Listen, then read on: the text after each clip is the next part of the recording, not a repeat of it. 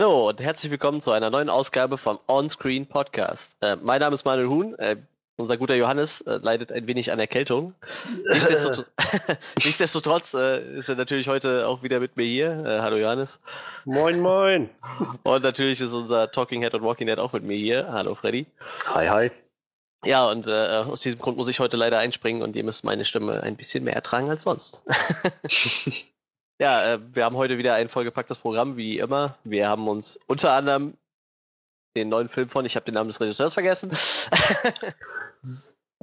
Darren Aronofsky. Darren Aronofsky, genau, den neuen Film von Darren Aronofsky haben wir jetzt angesehen, und zwar Mother. Das wird unsere große Review, aber vorher haben wir natürlich wieder einen Haufen News.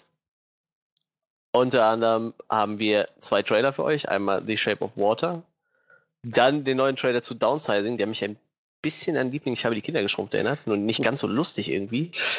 War viel in den Kommentaren zu lesen, ja.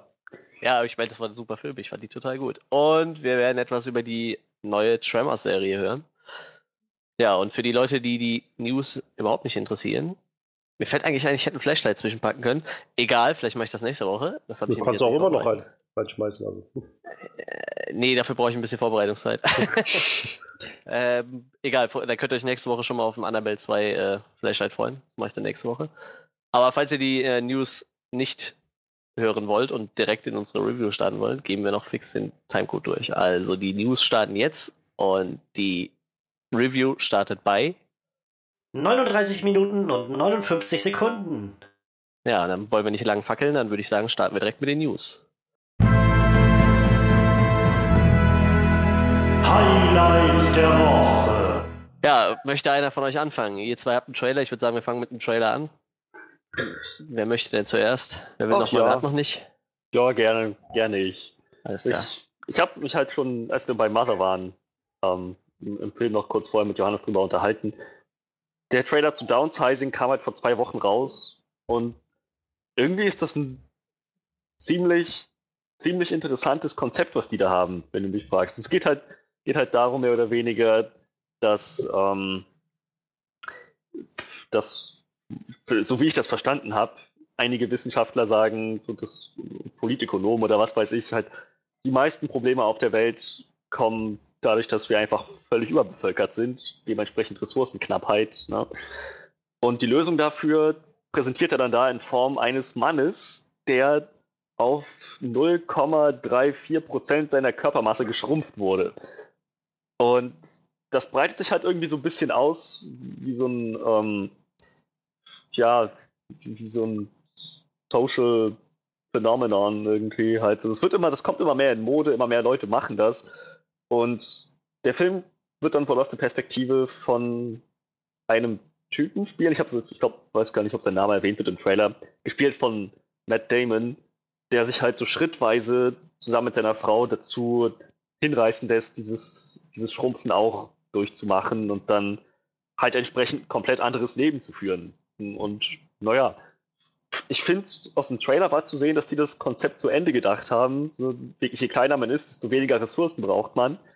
Das heißt, je mehr, also das, das heißt, das Geld, das man im realen Leben hatte, in dem Fall im Trailer 52.000 Dollar, wird dann entsprechend auch mehr wert. Dann ist es, ging dann schon irgendwie den zweistelligen Millionenbetrag. 12 Millionen waren das, glaube ich. Mhm. Also ja, es ist, man, man macht sich kleiner und lebt dann wie die Könige. Das ist so irgendwie das Konzept das ganze Ding sieht so unheimlich positiv aus und so richtig Friede, Freude, Eierkuchen. Und es ist einfach, es, es wirkt einfach, als wäre das die ideale Lösung für alle. Es gäbe jetzt gar keinen Konflikt in dem Film. Das wirkt echt wie so ein, wie so ein Unternehmenswerbespot, die irgendwie ihr Produkt verkaufen wollen. So gut, so gut und heiter sieht das alles aus. Umso mehr denke ich, wird es noch irgendwie einen Twist geben oder einen Konflikt, der dann letzten Endes doch daraus entsteht. Anders kann ich es mir echt nicht vorstellen. Aber ich finde ich, ich bin sowieso immer für halt neue Menschen.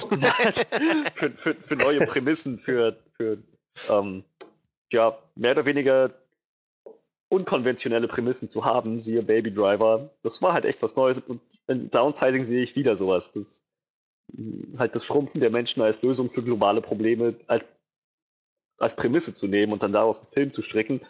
Das hat, wenn sie es richtig angehen, gut Potenzial finde ich. Also ich finde, der Trailer sieht auch echt echt schön aus. Der Cast ist toll. Sie haben Matt Damon, sie haben hier Christoph Waltz und also Christoph Waltz, der ist ein Deutscher. Und Österreicher. Der mag es gar nicht? Deutscher genannt zu werden, ja. Oh, der mag echt? Also, äh, was heißt mag er gar nicht, aber glaube, er legt schon Wert darauf, dass man weiß, er ist Österreichisch. Das war, glaube ich, mal bei Conan O'Brien oder so in der Talkshow und hatte dann quasi erstmal erklären müssen, dass es einen Unterschied gibt zwischen Deutschen und Österreichern und er kein Deutscher ist, auch wenn er Deutsch spricht. Österreicher also. ähm, ja, und Ich habe gerade nochmal geguckt, also der Regisseur ist Alexander Payne und ich habe von dem nichts gesehen. Gar nichts. Also er hat unter anderem Nebraska gemacht, der ist von 2013. nicht gesehen. The Descendants, Familie und andere Angelegenheiten habe ich auch nie gehört.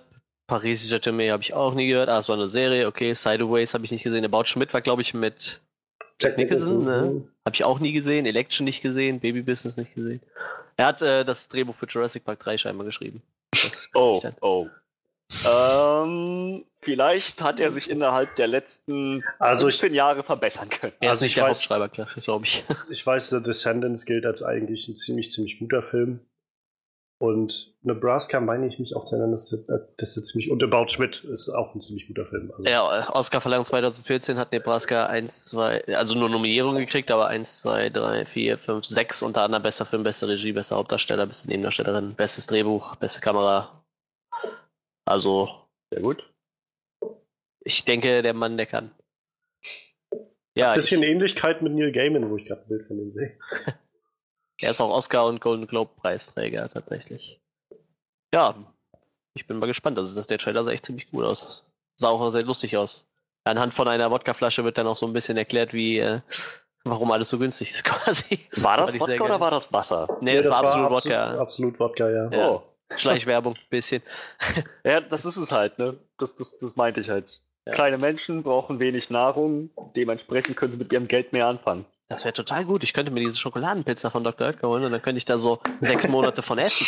Das, das ist halt so eine Sache, die in den Kommentaren immer wieder diskutiert wird zu, zu dem Trailer, wo dann Leute sagen, wenn es möglich wäre, diese Prozedur wieder umzukehren, wenn ich irgendwie nach ein paar Wochen feststelle, das ist nichts für mich und ich mich wieder groß machen kann, wäre ich sofort an Bord. Ich würde das sofort ausprobieren. Aber so unumkehrbar, das ist, da macht man sich schon ziemlich verwundbar. Ich meine, Ja, ja. was, wenn man sich schrumpfen lässt und das war alles nur ein Teil eines Plans von anderen Leuten, die dann groß bleiben und dann zertreten wie ein Haufen Ameisen. Oder selbst wenn das nicht Teil des Plans war, was wenn einfach einige Leute auf die Idee kommen, das zu machen. So, das, das, das wird halt immer wieder so eingebracht in den Kommentaren. Und ich finde, das ist eigentlich, wie gesagt, das bietet echt Stoff für einen guten Film. Ich bin auch die ganze Zeit überlegen, wo- wurde schon irgendwie gezeigt, wo die nachher leben so? Also so, ich sag mal, von der Sicht eines Großen. Steht das dann einfach nur irgendwo auf dem Schreibtisch oder ist das dann irgendwie ein. Nee. Na, es gibt ja nur so diese Shots, wenn, wenn so Matt Damon dann kle- schon klein ist und so in so einem Äh, großen Haus guckt, wohnt und dann so rausguckt. Das sieht halt aus, als, wäre das so eine, so eine Häuseranlage irgendwie. Das ist halt Aber- so eine, ach so, ja, doch, doch, ein, einmal wird es gezeigt. Ähm, wie hieß das? Äh, Lilliputland? Hm, Irgendwie. Ach, das, das war die Stelle, wo, die, wo diese eine Mitarbeiterin denen erklärt, wie viel ihr, Geld wert sein wird. In so und so Ja, ja. Land wird Ja, ja. ihr Geld 42.000 Dollar, so ein paar Millionen wert sein. Da wird das halt gezeigt, allerdings auch von relativ weit entfernt. Das heißt, so die Größenordnung konnte ich nicht genau einschätzen. Ja, deshalb ich, äh, würde mich halt äh, interessieren, weil wenn das ja relativ gut gesichert ist, so, dann schließt es auf jeden Fall schon mal Vandalismus durch große aus, vielleicht, ne? Aber Mhm. je nachdem kann es ja auch ein Plan von diesem Unternehmen sein, ne? Wie du schon sagst, das ist ja. Also, Kommt drauf an. Also die haben halt, es, es war zu sehen, es ist halt im Prinzip eine gated Community mit einer ziemlich hohen Mauer, allerdings hoch, auch nur im Verhältnis zu diesen ganzen kleinen Menschen und kleinen Häusern. Ich Ja. behaupte mal, da, da kann ein Teenager drüber hopsen, wenn er möchte.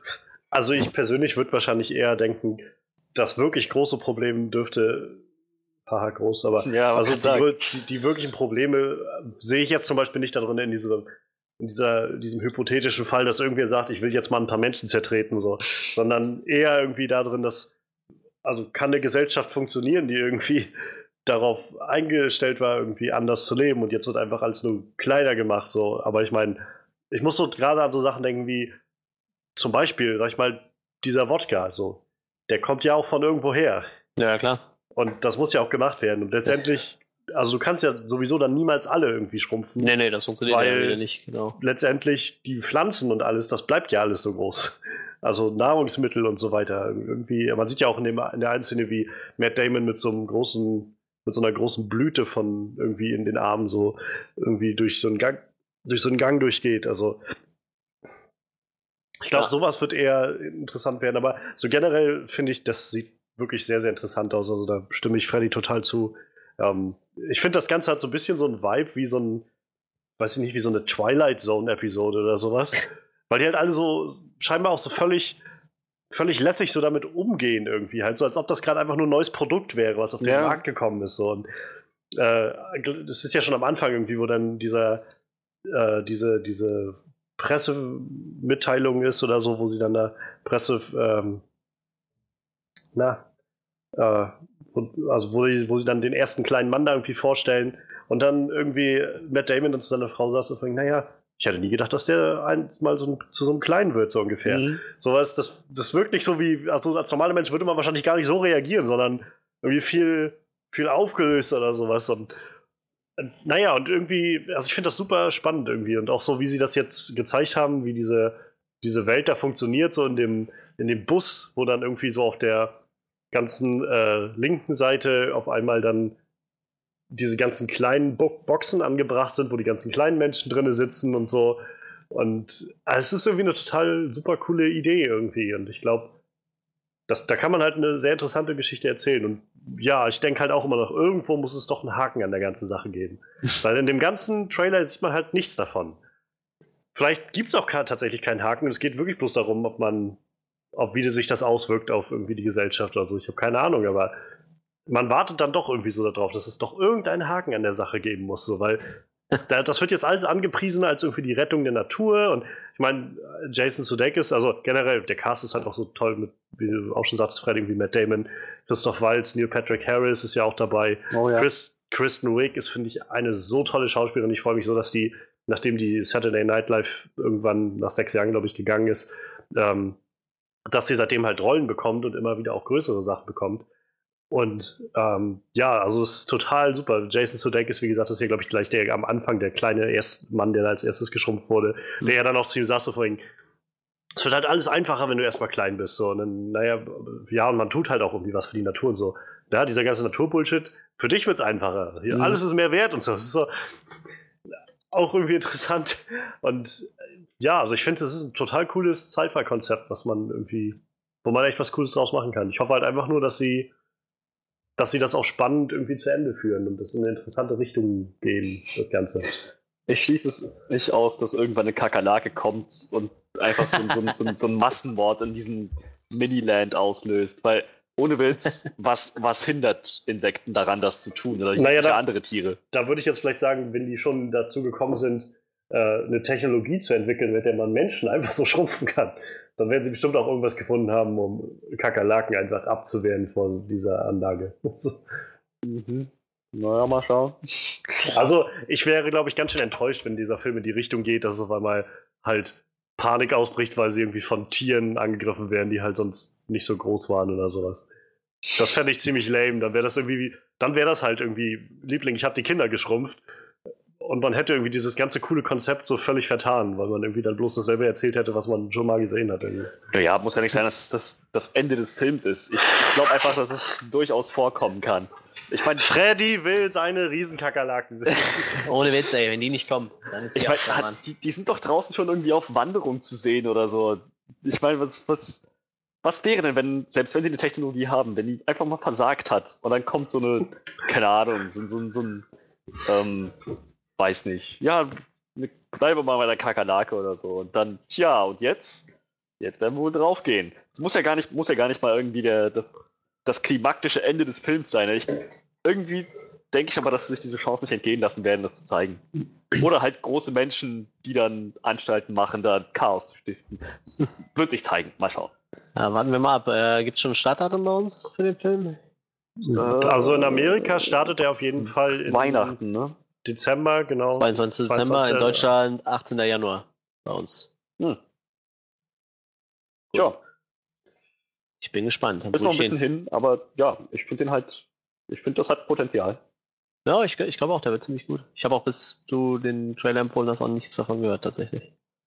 Hm, Ist halt etwas kleines Ding. Also der ist jetzt lief jetzt wohl schon auf dem äh, Filmfestival in Venedig und ist Ja. da auch wohl recht gut angekommen. Also ähm, jetzt nicht so gut wie Shape of Water, aber so generell schon mal sehr Gut. gut. Das, das war ja eine tolle Überleitung. Johannes hat sich nämlich den Trailer zu Shape of Water äh, ausgeguckt. Ja, äh, das ist der, der neue Film von Guillermo del Toro, der jetzt rauskommt dieses Jahr. Und äh, ja, der lief jetzt auch gerade auf dem äh, Venice Film Festival, also dem Venediger Film Festival und auch bei dem äh, Toronto International Film Festival ist das, glaube ich. Und bei beiden ist er wohl mega, mega eingeschlagen und hat auch da Preise gewonnen ohne Ende und gilt gerade so als Vorreiter für die, für die Oscars. Also ähm, Collider hat eine kleine Liste zusammengestellt, wofür er ähm, aller Wahrscheinlichkeit nach nominiert wird. Und das, da haben sie zusammengetragen Best Picture, Best Director, Best Actress, Best Supporting Actor, Best Original Screenplay, Best Production Design, Costume Design, Original Score, Editing und Make-up Hair. Und möglicherweise auch noch beste Cinematography, Best Supporting Actress und Actor und Sound Mixing. Also der Film scheint auf allen Ebenen irgendwie gerade sehr beeindruck zu beeindrucken und ja, dieser, dieser Red Band Trailer, der jetzt gerade kam, hat auch mich tatsächlich sehr interessiert. Also ich habe danach gedacht, ich will das schon gerne sehen. Das sieht nach einer interessanten Geschichte aus. Ähm, offenbar spielt das Ganze irgendwie so in den Anfang 60ern, so während des Kalten Kriegs in Amerika und in irgendwie so einer geheimen ja, Army-Anlage oder sowas. Und ja, diese Hauptcharakterin, die wir da sehen, gespielt von Sally Hawkins, ist, die glaube ich noch nie irgendwie, mir glaube ich noch nie begegnet, aber die scheint stumm zu sein und nur mit, äh, mit Zeichensprache sich zu verständigen. Und sie trifft dann scheinbar ein Monster oder sowas da. Keine Ahnung, ob das irgendwie ein, äh, ein Experiment von der Army ist oder ob sie das gefunden haben und jetzt da eingesperrt haben oder sowas. Aber irgendwie findet sie halt dieses, dieses Wesen, äh, was gespielt wird von Doug Jones. Der ist ja so der, Oh ja, Der- Doug Jones. Er ist so ein ganz toller Anläufer für, gerade für Guillermo del Toro, immer für diese ganzen Monsterwesen. Sei es jetzt bei Hellboy 1 und 2, ähm, wo er da irgendwie dabei war und das alles gemacht hat. Oder Pan in Panzer, Pan, also ja. Monster, ich meine sogar auch von Blade 2 hat er, glaube ich, auch äh, gemacht. Fantastic Four, den Aber- Silver Surfer gemacht. Ja, da hat er den gemacht. Oh. Der macht Ja. alles Mögliche mit äh, Solange Voice er halt Acting, nicht- genau, Hauptsache sein Gesicht sieht man nicht. Voice Acting, äh, äh, Green, vom Greenscreen rumturnen oder halt komplett äh, in, in Montur irgendwas. Also dafür ist er halt. Warum bekannt. mag er das nicht? Ich, vielleicht gibt es ihn auch halt normal zu sehen, aber ich kann mich nicht daran erinnern, den jemals mal so gesehen zu haben. Also ich meine, es gibt schon ein, zwei Filme, glaube ich, wo auch Doug Jones sich selbst spielt. Aber ich glaube, in den meisten Sachen spielt er halt einfach gerne diese, diese anderen Rollen. Ich finde, er hat so vom Aussehen immer Ähnlichkeit mit David Bowie. Er spielt Ähm. sogar in Arrow und Flash mit. Oh, okay. Der Deathbolt. Keine Ahnung, ich kenne den Charakter nicht. Einer Nicht dieser vielen, vielen, vielen, vielen Charaktere. Ja, keine Ahnung. Kommt auf jeden Fall in beiden Teilen vor. Und jetzt wird er in der neuen Star Trek-Serie auch mitspielen. Oh. Crimson Also- Peak, dem letzten, ähm, dem letzten Film von Guillermo del Toro, hat er auch mitgespielt. Also Ja. ist halt immer wieder eingesetzt dafür. Ja, kennt ihr den Film äh, Legion? Was für ein Ding? Legion heißt der, glaube ich, mit, Äh, mit Paul Bettany in der. Hauptrolle. Da, also ich weiß, den habe ich damals mal irgendwann gesehen und da hat er auch mitgespielt. Also als so ein, wieder so ein komisches Monster. War Doug Jones dann auch dabei. Ja, wie immer halt, ne? Dafür kann man aber auf jeden Fall immer gebrauchen. Ja. Der Naja. macht ja auch im Schnitt vier Filme im Jahr, also ist schon krass. Aber dann halt immer nur so kleine Rollen, wo man ihn nicht sieht. Tja. Ja, auf jeden Fall. Also die beiden lernen sich dann irgendwie kennen und bauen scheinbar irgendeine Art Freundschaft miteinander auf. Und ähm, ich rate mal ganz nach dem, was man im Trailer sieht, dass sie versuchen, ihn da rauszubringen.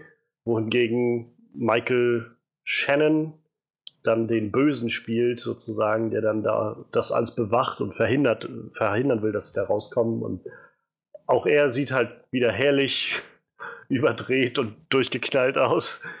Ich, ich glaube, Michael Shannon, also ich finde Michael Shannon ist ein super Schauspieler, aber ich glaube, das ist immer so ein Schauspieler, den könntest du, glaube ich, niemals in so eine, so eine leichte Rolle irgendwie nehmen, wo er irgendwie so sympathisch und witzig rüberkommen soll oder so. Da kann am besten halt, glaube ich, einfach immer nur dieses total innerlich aggressive so spielen. naja, und wie gesagt, für mich, also diese ganzen Berichte über den Film von den Filmfestivals, wie er da gerade einschlägt und auch diese ersten Eindrücke jetzt durch den Trailer zu bekommen, es sieht halt wieder sehr, sehr kreativ aus, sehr, sehr irgendwie so eine Mischung aus Fantasy, aber auch irgendwie so ein Drama und Thriller, was man halt irgendwie von Guillermo del Toro erwarten kann. Und ähm, all das irgendwie heizt mein, ja, mein, meine Erwartung für den Film dann doch an und meine Hoffnung, dass das irgendwie ein ziemlich cooles Ding wird. Also ich freue mich tatsächlich schon sehr darauf, obwohl ich halt in den letzten Jahren gar nicht mehr so viel von Guillermo del Toro gesehen habe. Also Crimson Peak habe ich nicht gesehen im Kino, weiß ich. Habe ich damals hin und her überlegt und mich dann irgendwie dagegen entschieden. Ähm, und davor war, glaube ich, dann nur noch Pacific Rim. Den habe ich nur bei, äh, bei Netflix dann irgendwann mal abgegriffen. Und Hellboy war halt noch so einer der großen Filme von ihm, die ich gesehen habe. Der erste Hellboy, der auch ziemlich gut war eigentlich. Oh, da habe ich ein paar mehr gesehen. Tatsächlich. Ja, ich, also Pan's Labyrinth steht bei mir noch ganz weit auf, oben auf der Liste, weil der soll ja wirklich, wirklich, wirklich großartig sein. Ich habe auch Devil's Backbone gesehen, der war richtig gut. Dann habe ich Blade 2 gesehen, Hellboy habe ich gesehen, Pan's Labyrinth habe ich gesehen, Pacific Rim habe ich gesehen. Ich habe Crimson Peak nicht gesehen und seine ersten zwei großen Filme habe ich nicht gesehen.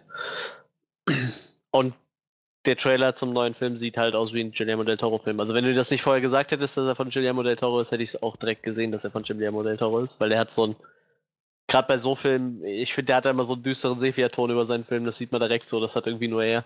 Also ich finde so die Optik vom Film siehst du direkt, das ist ein Guillermo del Toro Film. Also wenn du Devil's Backbone gesehen hast, der sieht farblich genauso aus. Das ist genau dasselbe. Und ich finde äh, Panzer Labyrinth auch ähnlicher Farbton. Ich glaube nur bei Hellboy hat er sich ein bisschen anpassen müssen. Pacific Rim hat aber tatsächlich auch so einen Ton. Und vor allem sieht bei ihm auch der Himmel immer irgendwie gleich aus. wenn du irgendwo einen Himmel hast, sieht bei ihm immer total ähnlich aus. Er steht immer so auf rot-braune Sonnenuntergänge, habe ich so das Gefühl. Bei Pacific Rim habe ich das Gefühl, da sieht jeder Himmel so aus. da gibt es wahrscheinlich nur diesen Himmel. ich weiß nicht, das ist die Del Toro-Garantie. Vielleicht, vielleicht, dreht er immer nur mit dem Greenscreen und fügt halt immer nur im Hintergrund ein oder so, ich weiß es nicht. Aber man, man sieht es halt schon, er hat halt so. Das ist ein bisschen wie Christopher Nolan. Ich finde, bei dem siehst du auch immer direkt, dass es irgendwie ein Nolan-Film ist. So. Ich finde, der hat auch so einen relativ eigenen Stil. Naja, so eine eigene Farbmischung wieder. Ja, irgendwie sowas, genau so. Ich sag mal, die Filter, die da drüber hauen, die sind ja, irgendwie. Es etabliert ja dann doch eine recht deutliche Stimmung immer, die sie dann so ja, auf jeden Fall. da reinhauen. Ja, ich bin echt gespannt. Mir der Trailer auch echt gut gefallen. Bin mal gespannt, was dabei rauskommt. Wie gesagt, ich kann mir da eigentlich gar nichts drunter vorstellen. Sah ziemlich interessant aus, einfach nur. Ich ich weiß auch nicht so, so genau, worum es geht, aber. Ja, genau, aber es sind halt irgendwie, also das finde ich gerade so toll irgendwie. Ich weiß halt nur ganz am Rande, also ich kann mir nur ganz am Rande was drunter vorstellen. Und gleichzeitig habe ich halt das Gefühl, dass so, so viele interessante Elemente da zu sehen sind, die das halt super cool machen können. Also sei es jetzt irgendwie halt eine stumme Hauptcharakterin, so irgendwie mit, mit Zeichensprache sich die ganze Zeit zu verständigen und irgendwie vielleicht auch viel ohne Sprache dadurch im Film erklären zu müssen oder sowas. Fände ich zum Beispiel total interessant. Und äh, keine Ahnung, dieses Wesen, dieses Monster-Viech irgendwie sieht halt auch unglaublich spannend irgendwie aus. Und wenn die beiden da, weiß ich nicht, vielleicht so eine Freundschaft aufbauen oder sowas, gerade sie vielleicht, die nur mit Zeichensprache umgeht, es wäre ja vielleicht ganz, ganz interessant, wenn das funktioniert, irgendwie ohne Sprache sich da zu verständigen dazu halt Michael Shannon und irgendwie dieses ganze 60er-Setting. Ich finde, das ist einfach so ganz viele einzelne kleine Elemente, die irgendwie echt interessant sind. Und das Ganze jetzt so unter diesem Dach von einem Guillermo del Toro zu haben, also ich meine, was will man mehr? Tja, also mir geht es eigentlich ganz ähnlich wie Manuel. Ich kann mir nicht besonders viel darunter vorstellen. So, wie du schon meintest, Johannes, es ist so im, im, im Groben kann ich, kann ich mir einen Rahmen denken, worum es wohl gehen wird, aber wirklich, wirklich so den, den, den, den Kern der Sache habe ich, glaube ich, noch nicht gerafft. Soll man auch, glaube ich, noch gar nicht. So, das, es sieht halt, wie ihr, wie ihr schon meintet, echt interessant aus. Und also ich, ich, ich meine, das wäre dann ja irgendwie so eine so eine Verschmelzung von, weiß nicht, Horror, Thriller und schon irgendwie was Emotionalem auch. Ja, ja. Ich würde sagen, Horror noch nicht mal unbedingt, oder? Naja, also es sah schon ziemlich Lovecraftig aus, was da zu sehen war. Also er wird auf jeden Fall als Romantic Fantasy Film verkauft, also glaube ich nicht, dass da so viel Horror drin ist. Ja, ich würde, also ich würde, glaube ich, auch eher in die Fantasy-Richtung stecken als wirklich Horror. Also ich glaube, es geht halt auch nicht darum, irgendwie Grusel zu verpacken und rüber zu. Also habe ich nicht den Eindruck, dass das das Ziel von dem Film ist. Nee, das Ziel nicht, aber ich, ich glaube, es wird solche Elemente geben. Ich, ich kann übrigens immer noch jedem The Devil's Backbone empfehlen. Der Film wird zwar als Horrorfilm verkauft, aber der Film wird auch ohne Horror ziemlich gut funktionieren. Und der Horror ist echt, äh, ich sag mal, relativ seicht, aber es ist ein sehr, sehr schöner Film über den Spanischen Bürgerkrieg. Sehr nett. Für alle Del Toro-Fans, die diesen Film nicht gesehen haben, guckt ihn euch an. Der ist in Deutschland ein bisschen schwierig zu kriegen. Ich glaube, der wurde hier nie wirklich auf DVD veröffentlicht, aber ist ein sehr, sehr toller Film. Ja, ich glaube, der Toro ist generell eigentlich äh, jemand, der sich immer lohnt, einfach weil der auch Ja. gerne an die Grenze geht und ausprobiert und neue Dinge schaffen will. Ich, ich weiß auch bis heute nicht, ich glaube, Pacific Rim kam nicht so besonders gut an, aber ich fand den absolut gut. Ich fand ihn gut, ja klar. Ja, ich fand den auch total gut. Also ich habe genau das bekommen, was ich wollte, so. Riesige Roboter, die sich mit Monster kloppen, das ist doch total Mhm. gut. Und dann schön inszeniert und naja, Ja. 64 von 100 bei Metacritic, okay, das ging ja noch. Also ich Ja. weiß halt, dass er, dass er gerade an den Kinokassen nicht so erfolgreich war, wie man sich das gewünscht hatte bei einem Film, der doch recht teuer war und doch eigentlich so gro- großes Blockbuster-Kino verinnerlicht hat. Dafür Auf sind den halt zweiten Teil reicht's halt noch, ne? nicht so, nicht so viele Leute hingegangen. Ja, aber hat auch lange gedauert und Ja, ja, halt auch ohne Guillermo del Toro. Ja. Und ja, also ich persönlich, ich fand ihn halt okay, Pacific Rim so. Ich habe ihn jetzt halt auch nur über Netflix halt zu Hause geguckt, also wahrscheinlich noch ein bisschen anderes Feeling, wenn man das Ganze dann auf der großen Leinwand sieht. Ähm, äh, über Netflix hatte ich jetzt halt schon das Gefühl, irgendwie, es ist, ist ganz nett so, aber es fehlte halt so ein bisschen Substanz dahinter, damit das irgendwie für mich noch ein bisschen Bedeutung hat, was da passiert. So. Aber ansonsten, ja, gab es halt viel Kaijus versus Jäger da drin. Ganz genau, so wie das sein muss. Ganz genau. Gut, ja, dann warten wir mal auf Shape of Water. Haben wir da schon geguckt, wann der in Deutschland rauskommt? Noch nicht, Moment. 8. Dezember. Nee, USA, US-amerikanische Kinos. Wann kommt der bei uns? Steht noch nicht fest, wahrscheinlich. Äh, ne, hier steht nur, dass er am 8. Dezember in Amerika rauskommt. Da wird er bei uns wahrscheinlich ein bisschen später kommen, tippe ich mal. 15. Februar ist der momentane Gut, das. Das ist dann tatsächlich nicht nur ein bisschen später. Oh ja, hier Ja, steht es tatsächlich. das, ist, das ist wieder genau diese Zeit, wo sie jetzt einen Film, der wahrscheinlich in, zu den Oscars nominiert wird und deshalb in Amerika halt schon im Dezember läuft, damit der nominiert werden kann, äh, der dann in Deutschland um die Oscar-Zeit herum anläuft. Wenn dann die Leute hier nämlich checken, oh, da ist der hat vielleicht einen Oscar gewonnen, dann gehe ich da mal rein. Ja, weißt, das kann war vor sein, ja. zwei Jahren bei Spotlight genau dasselbe. Der Film lief halt im Dezember an äh, und lief dann im Februar nach den Oscars halt hier im Kino. Oh, Spotlight, sehr guter Film. Oh ja. ja. Gut, so viel zu The Shape of Water. Ja, dann wäre ich noch dran. Ich habe mir eigentlich auf die Fahne geschrieben, immer irgendwas über Horrorfilme zu berichten oder in die Horrorrichtung zu gehen. So als Horrorexperte sollte ich mir das soll, sollte ich mir das doch dann angewöhnen, aber es ist tatsächlich nicht so viel passiert. Äh, es ist weiterhin auf Erfolgskurs, sieht relativ gut aus, dass er ähm, den Exorzist vom Thron stößt. Nicht inflationsbereinigt, aber immerhin, was er so eingespielt hat in seiner Zeit. Und aber tatsächlich gab es News, die ich relativ interessant fand. Und zwar wird es eine Serie zu Tremors geben. Falls, habt ihr Tremors gesehen? Nee, Ich glaube, ich habe den ersten Film mal irgendwann auf Tele 5 gesehen. ist so eine, ich würde sagen, eine trashige, ich will noch nicht mal Horror sagen, trashige Action-Komödie, keine Ahnung, wo wo es äh, um eine Gruppe von Leuten gibt, die sich vor Raketenwürmern verschanzen. Diese Prämisse ist natürlich schon lustig genug. Ähm, diese Raketenwürmer sehen sehr äh, albern aus und äh, Kevin Bacon hat damals im ersten Teil die Hauptrolle gespielt. Und ähm, tatsächlich hat äh, Kevin Bacon auch wieder eine Rolle in, in der Serie. Die Serie wird wohl nach den nach den Filmen angesiedelt sein, weil äh, Kevin Bacon wird seinen alten Charakter wieder spielen.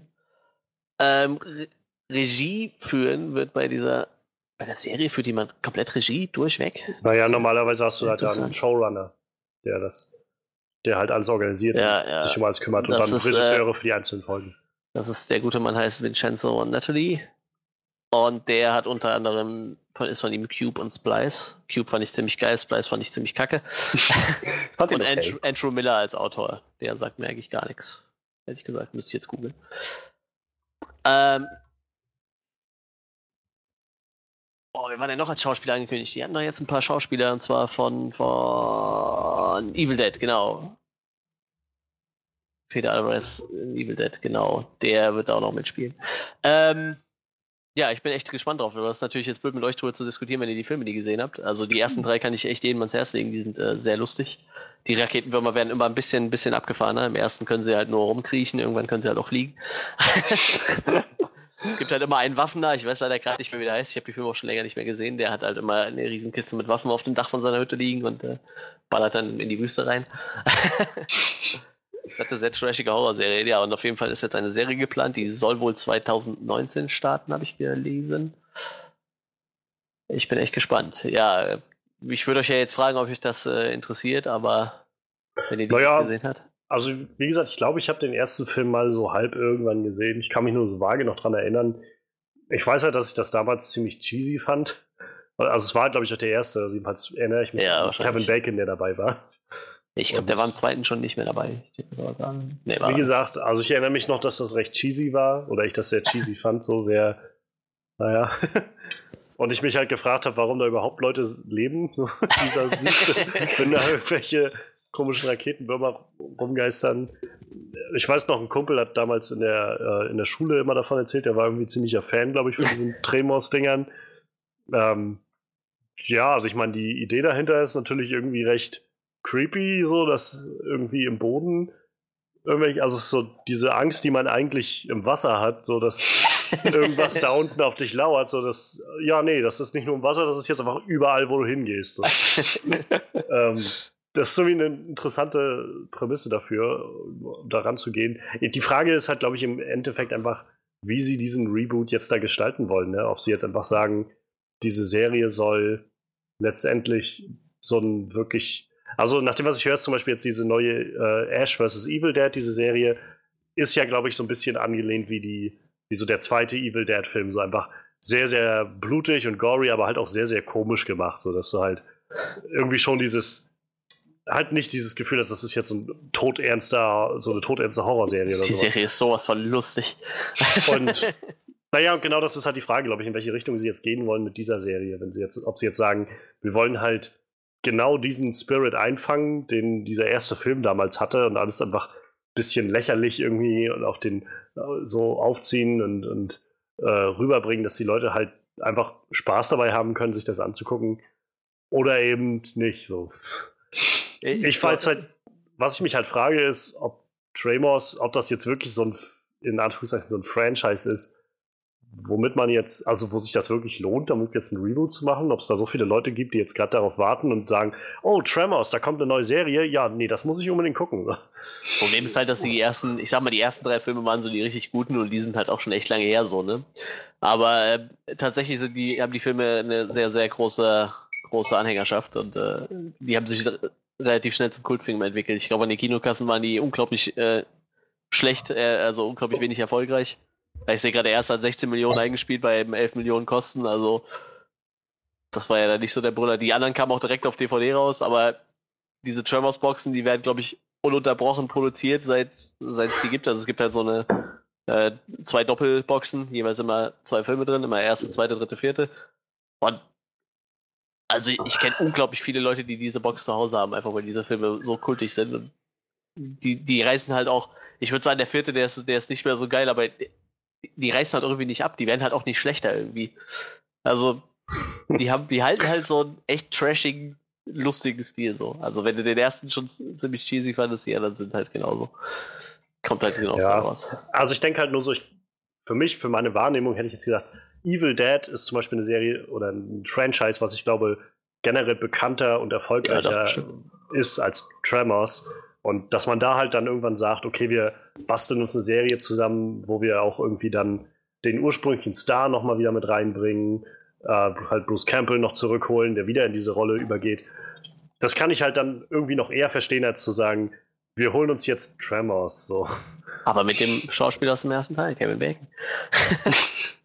Ja, naja. Also ja, ich meine, letztendlich, ich bin wahrscheinlich auch einfach nicht das, das Zielpublikum dafür. Und das Ding kommt ja, glaube ich, auch dann bei Sci-Fi. Also es ist ja dann letztendlich Ja, auch so ein Sender, der genau für sowas dann äh, ausgerichtet ist. Total lustig, Ich- wie sich dieser Sender entwickelt hat. Ja. Ich hoffe halt einfach mal nur, dass sie halt das trotzdem, naja, dass, dass sie halt sich da nicht verzocken, so, dass sie jetzt nicht irgendwie diese Serie rausballern und dann einfach mal feststellen, ja gut, äh, offenbar wollen das doch gar nicht so viele Leute jetzt noch sehen. Weil ich meine, man kann eigentlich, finde ich, immer nicht nur darauf aufbauen, dass halt die Leute, die das vor, äh, vor 20 Jahren oder 30 Jahren halt alle gesehen haben, also jetzt bei dem nicht im Fall von 30 Jahren, aber so vor 20 Jahren gesehen haben, dass die Leute jetzt halt extra heute noch einsteigen. Ich glaube, man muss halt auch gucken, Ja. dass man das interessant hält für, eine, für alle so. Ist ein gewagtes Spiel. So einfach anzunehmen, ja, wir haben unsere Fanbase und die, die schaukeln das Ganze dann schon für uns. Ich meine, man kann es nicht ausschließen, aber klar, ähm, ist, ist halt ein mutiger Schritt.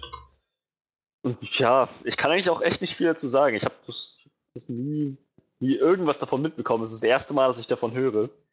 So, und, aber ja, also der, der Grundgedanke klingt total abgedreht. Ra Raketenwürmer. Hast du das Oh richtig ja. verstanden? Ja, Ja, naja, das sind, das sind halt einfach so riesige Würmer halt mit so riesigen messerscharfen Zähnen, die halt im Boden un unterwegs sind und dann irgendwann daraus springen. rauskommen und Leute fressen.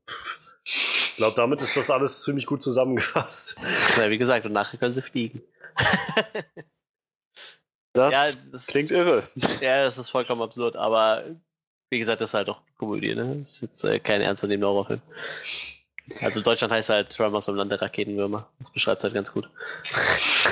Weißt du denn, ob der letzte, also irgendwie 2015 gab es ja jetzt nochmal Der fünfte, einen, ja, ich habe keine Ahnung, was, ob der gut ankam oder nicht. Weil das war halt auch so direkt to, äh. Aber da sie scheinbar auch noch an einem sechsten Film arbeiten, wird der vierte wohl auch genug eingespielt haben, dass es sich lohnt, ne? Kann man halt immer so schwer sagen. Ich weiß nicht, weil über diesen, da siehst du ja die Verkaufszahlen, die werden ja meist nicht so offengelegt irgendwie, ne? Ja, Aber scheinbar hat weiß- es gereicht. also ich weiß halt nicht, was das für eine Qualität hat. So, ist das so Asylum-Qualität oder ist das schon noch besser gemacht? Ich habe den fünften nie gesehen. Ich habe auch nur die ersten vier gesehen. Ja, die sind halt nachher, die sind halt auch nicht so gut gealtert, muss ich sagen, aber ich kann dir nicht sagen, was für der Qualität jetzt der, letzte ist. Hm. Boah. Oh doch, der hatte doch noch so einen kleinen Release scheinbar. Er hatte so ein Box-Office von 2,16 Millionen, aber ich glaube, eigentlich war es als Direct-to-DVD-Production geplant. Ja, es war vielleicht so eine Nummer so einmal, also eine Nacht oder sowas Ja, in ausgewählten sowas. Kinos oder so. Das habe ich einmal gesehen bei Knights of Bad Aston. Ich weiß nicht, ob ihr den Film kennt, aber Nee. äh, der, das war irgendwie so ein Film, der war ewig lange wohl in, in Vorbereitung und wurde dann äh, fertig gemacht und äh, lag dann irgendwie sehr, sehr lange auf, auf Eis. Also ich glaube 2013, ja, 2013 ist der Film fertig geworden und äh, dann haben sie ihn letztendlich 2014 oder 15 oder so kam der dann, glaube ich, ins Kino für so eine Nacht mal oder so. Und äh, irgendwie ganz, äh, um, also irgendwie ganz nettes Konzept, auch sehr, sehr cheesy so. Aber da geht es um einfach so ein paar Nerds, die bei so einem Lab dabei sind und äh, der eine, der irgendwie so ein Magier spielt, hat sich im Netz so ein, so ein Magiebuch bestellt, was dann natürlich original war und dann beschwören die so einen echten Dämonen irgendwie und rennen dann halt mit über die Lab und versuchen halt mit ihren Plastikwaffen und Zeugs halt einen Dämon zu töten. Das ist halt, ist halt eigentlich ganz nett. Und Peter Dinklage spielt mit. Ich meine, ich Ja. habe irgendwo mal das Cover von diesem Film gesehen, von dem du gerade geredet hast, aber mehr dann auch noch nicht. Von Regis Regisseur Joe Lynch, Lynch hat unter anderem, also scheinbar nur so Horrorsachen gemacht. Wrong Turn 2. Oh, Oh yeah. yeah. Das, das, ist, das ist ein ziemlich übles Franchise. So was, also ich finde, das sind coole, coole Horrorfilme, aber das ist halt ziemlich gory. Ist noch sehr lustig. Und der erste ist ab 16 und der ist echt eklig dafür, dass er ab 16 ist. Mhm. Tja, Naja, schauen wir mal. Das ist ja noch ein bisschen hin, bis die Serie kommt.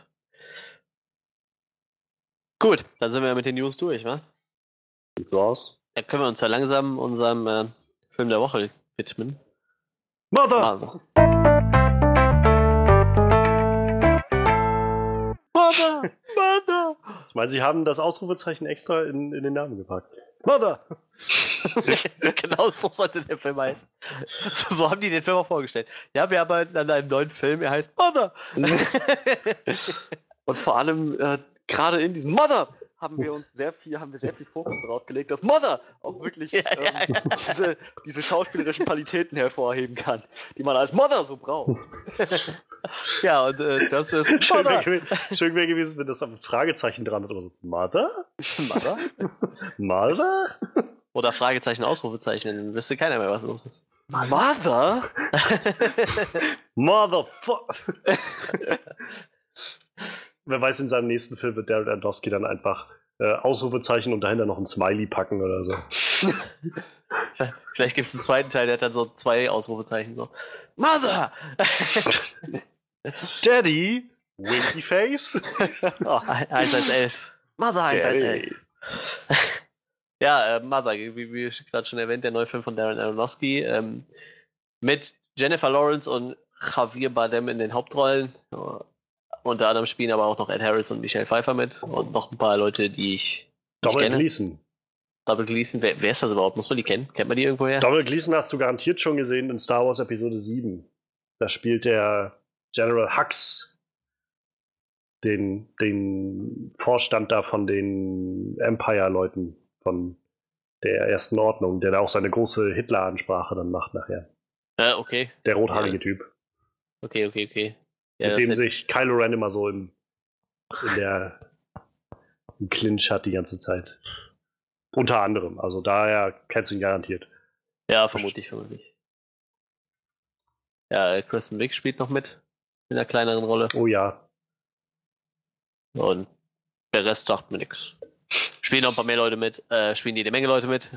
Ja, ähm, wie haben wir das jetzt gehandhabt? Wir äh, sagen erstmal ein bisschen, was wir erwartet haben und ein bisschen unsere Meinung, Meinung schon mal, ne? Oder? Ja, Halt, halten wir das noch so? Ja, ja, wir, wir können erstmal einfach so kurz zusammenfassen, ohne groß schon in die Spoiler abzutauchen, was der Film und so, was so unsere, unsere Meinung über den Film ist, was damit zusammenhängt, auch was wir damit erwartet haben. Also, ja. ich zum Beispiel für meinen Teil, ich, ich habe insofern Glück gehabt, weil ich halt noch zwei, drei Tage vorher, bevor wir in den Film gehen wollten, ähm, online schon die, so die Meinung so mitbekommen habe über den Film, als der in Amerika anlief und festgestellt habe, dass alle davon meinten, ja, das wurde als so ein, so ein Horrorfilm verkauft und es ist, es ist kein Horrorfilm. Also bitte lasst euch nicht darauf ein, äh, also da, und glaubt, dass das ein Horrorfilm ist. Also in Amerika gab es halt Trailer, wo halt, die halt richtig darauf ausgelegt waren, so von wegen ganz schnelle Cuts und die ganze Zeit immer nur so wie, wie Leute am Schreien oder sowas sind und dann halt immer so mittendrin so rot durchgeblendet, so diese äh, die- Textzeilen dann sowas wie äh, du wirst dich erinnern, wo du warst, als du Mother das erste Mal gesehen hast und sowas. Und also es wurde schon ziemlich als so ein Horrorfilm verkauft und auch hier, weil ich jetzt ich den ersten Trailer gesehen habe in der im, im Kino, habe ich jetzt auch schon gedacht, das das sieht jetzt schon nach so einem ziemlichen Psycho-Horror irgendwie aus. So. Und, naja, auf jeden Fall hatte ich halt noch so die Nachricht mitbekommen, das Ganze wird wohl eher eine sehr metaphorische Angelegenheit werden, eher wie so ein Kunstfilm, der halt irgendwie mehr so einer metaphorischen Ebene macht. Und insofern konnte ich mich ein bisschen darauf vorbereiten und das war auch ganz gut. Denn ja, also so generell zu dem Film kann ich halt. Ich bin halt, also ich finde, das ist ein ziemlich schwierig zu bewertender Film, wenn ich ehrlich bin, weil Ja, das stimmt. ähm, auf der einen Seite bewundere ich halt sehr, wie, wie viel der Film halt gerade mit so Metaphern und sowas macht, mit, mit Symboliken, die da drin liegen, wo man halt einfach ein bisschen ein eigenes Interpretationsraster anlegen muss auf den Film, um das irgendwie zu verstehen. Auf der anderen Seite denke ich aber auch, für mich jedenfalls, auch nachdem ich das Gefühl habe, den Großteil dieser, dieser Symboliken für mich so dechiffriert zu haben, bleibt halt irgendwie eine Botschaft dahinter hängen, die ich mir aber auch schon nach zehn Minuten in dem Film hätte zusammenpuzzeln können, wo ich halt dann wieder das Gefühl habe, ich weiß nicht, ob das jetzt wirklich das wert war. So, ich weiß nicht, das klingt vielleicht ein bisschen herabwertend, ich glaube, so ganz abwertend meine ich es nicht, aber es fühlte sich für mich so ein bisschen so rückblickend auch an wie so ein, weiß ich, wie so ein einfaches äh, Klickspiel auf dem Handy, so, wo du einfach nur so deine Zeit mit vertreibst, wo du einfach so ein bisschen, bisschen was da, dich anstrengst im Kopf, damit du irgendwie durchführen kannst, was da passiert, aber am Ende hast du eigentlich nicht viel gewonnen so dabei. Es ist einfach nur wie so ein Zeitvertreib. Und irgendwie habe ich so ein bisschen das Gefühl, dass der Film mich so stehen lässt, wie so ein irgendwie war das ganz interessant, mal so dran gedacht zu haben, was da passiert, aber ich, ich habe nicht viel, was ich daraus mitnehmen kann, außer irgendwie eine Botschaft, die der Film mir eigentlich über zwei Stunden bloß versucht, in den Kopf zu hämmern, die ich aber schon nach zehn Minuten wusste. Und das ist dann wieder irgendwie ziemlich, weiß ich nicht, ziemlich deprimierend so. Tja, also ich fand der, der Film war echt. Also was mich an dem Film vor allem überzeugt hat, war, wie viel Subtext da drin steckte. Und also für mich war es relativ eindeutig, worauf der Film angespielt hat. So, je, je, weiter der Film voranschritt, desto klarer wurde mir das. Aber auch davon ab, der, der, Film vermittelt halt nicht nur eine Botschaft, man kann ihn auf verschiedene Weisen sehen, so ungefähr auch, wie ich das dann erwartet hatte, nachdem was du mir erzählt hattest, Johannes. Es ist halt sehr dramatisch und sehr, sehr intensiv. Allerdings halt, ja, naja, das, das Pacing ist, ähm, sage ich mal, gewöhnungsbedürftig. Klar, der Film funktioniert nicht wie ein Standardfilm. Und, naja, aber ähm, es ist halt ein sehr, sehr intensiver, dramatischer Film mit einigen Problemen. So, letzten Endes habe ich da einen Eindruck gehabt, wo ich dachte, das war mal interessant zu sehen, aber kommt nicht auf meine Hitlist. Kommt nicht auf meine Hitlist. ja, ich, ich habe auch nur äh, irgendwann den ersten Trailer gesehen. Ich glaube, Johannes, hast du mir den hm. empfohlen? Ich bin mir gerade nicht wir sicher. Hatten, wir hatten uns im Podcast drüber unterhalten gehabt. Damals. Ja, genau. Da war Freddy, so. glaube ich, nicht da. Und äh, ich fand den schon ziemlich äh, strange. Er sah schon ziemlich krass aus. Ähm, ja, ich bin dann relativ erwartungslos rein. Ich habe mich dann doch ein bisschen an dem Horror hochgezogen. So. Ich dachte, oh gut, Horror, Horror ist immer gut. Ich mag Horror. Bin nicht umsonst der Horror-Experte. Und äh, ja, ich habe dann keinen Horror bekommen. so gar keinen, meiner Meinung nach. Also irgendwie, ich finde mit Horror hat halt überhaupt nichts zu tun. So, der nee. hat einmal versucht, Schockmomente aufzubauen, so, so, so ein Jumpscare ein bisschen. Da, wo sie im Keller ist, das erste Mal, aber ja. jetzt auch relativ seicht, sag ich mal. Äh, klar, der hat ein paar, paar, paar explizite Szenen nachher drin gehabt, so. Ich fand so gerade das Ende, wo sie auf dem Boden liegt, ein bisschen übel, aber ja. für so einen Film. Und äh, ja, ich, ich, ich, also der Film, ich fand den Film halt relativ lang. Ich finde, man hat seine zwei Stunden auch schon gemerkt, wie der Film ging. Und äh, der hätte für mich einen Ticken kürzer sein können, aber eigentlich war das im allem habe ich mich recht gut unterhalten gefühlt. So, der Film war halt total weird, wirkte ein bisschen wie so ein LSD-Trip an manchen Stellen und äh, vielleicht war das auch das gelbe Zeug, was die Dame getrunken hat. Egal, ich weiß es nicht. ja, und habe mir tatsächlich, bevor, bevor äh, ich äh, darauf hingewiesen wurde, habe hab ich diese Bibelthematik überhaupt nicht gesehen. Das ist mir dann erst aufgefallen, als ich tatsächlich von Johannes explizit darauf hingewiesen wurde. Ähm, muss man ja letztendlich auch nicht da drin sehen. Also ich meine, es ist zwar, glaube ich, sehr ja, angestrebt gewesen so, von der Ja, ich sag mal, so im Nachhinein ist es dann doch schon relativ offensichtlich, das stimmt schon. Ich habe auch noch ein paar andere Interpretationsweisen jetzt gelesen, so im Netz, also so ist noch nicht. Aber ja, da kommen wir ja sicher auch nochmal drauf. Ja, genau. Hm. Denke ich auch. Ja, dann würde ich sagen, dann steigen wir doch mal damit ein, was uns gut gefallen hat. Was hat euch denn gut gefallen? Freddy, was ah. hat dir denn gut gefallen? Ich lasse mich erstmal Johannes, weil der gerade schon Luft Also ich weiß, was, was mir irgendwie mit am so am meisten hängen geblieben ist, auch irgendwie, dass der Film, dass es irgendwie sehr gut gelungen ist, Atmosphäre zu schaffen in dem Film. So durchgehend eigentlich. Was irgendwie ganz viel damit zu tun hatte, meiner Meinung nach, wie die Kameraeinstellung war, immer ganz, ganz nah dran an Jennifer Lawrence. Das hat irgendwie ein sehr, sehr eindringliches Gefühl bei mir so ausgelöst, dass ich wirklich das Gefühl hatte, irgendwie, das ist, ich bin schon fast unangenehm nah dran an der ganzen Situation und an ihren äh, so Reaktionen auf alles, was so passiert. Ähm, ja, und dazu einfach immer diese Art und Weise, wie sich halt diese, ich tue mich halt auch schwer, die wirklich Figuren zu nennen, aber wie halt diese, diese Leute, die da aufgetaucht sind, wie die sich verhalten haben, alles das und also gerade auch dieses Verhältnis, was Jennifer Lawrence Charakter dann mit, äh, mit dem Poeten da hatte, sozusagen mit ihrem Mann. Äh, das war auch so eine sehr, sehr verrückte Angelegenheit. Und dazu halt dann immer noch so diese, surrealen Shots so mittendrin von, sei es jetzt irgendwie dieses schlagende Herz in dem Haus oder sei es halt dieser Blutfleck, der irgendwie immer dann auf einmal da war auf, dem, auf diesen Holzleisten oder diese Kröte da unten, die auf einmal da rumherläuft oder der Arzt, der da ankommt und sich irgendwie die Seele aus dem Leib hustet und dann irgendwie irgendwas Blutiges in der Toilette schwimmt und all das so, führte einfach dazu, dass es wirklich so eine so eine Atmosphäre von so ja so, so einfach so eine unangenehme Stimmung irgendwie erzeugt hat, so dieses typische, also ganz ganz gut gemachte Gefühl von, von halt irgendwie irgendwie bedrückt mich das gerade sehr. Also mhm. einfach von der Atmosphäre her. Das, das finde ich, hat der Film halt eigentlich gut gemacht. Erst einmal ist so das, das was ich gerne reinwerfen möchte.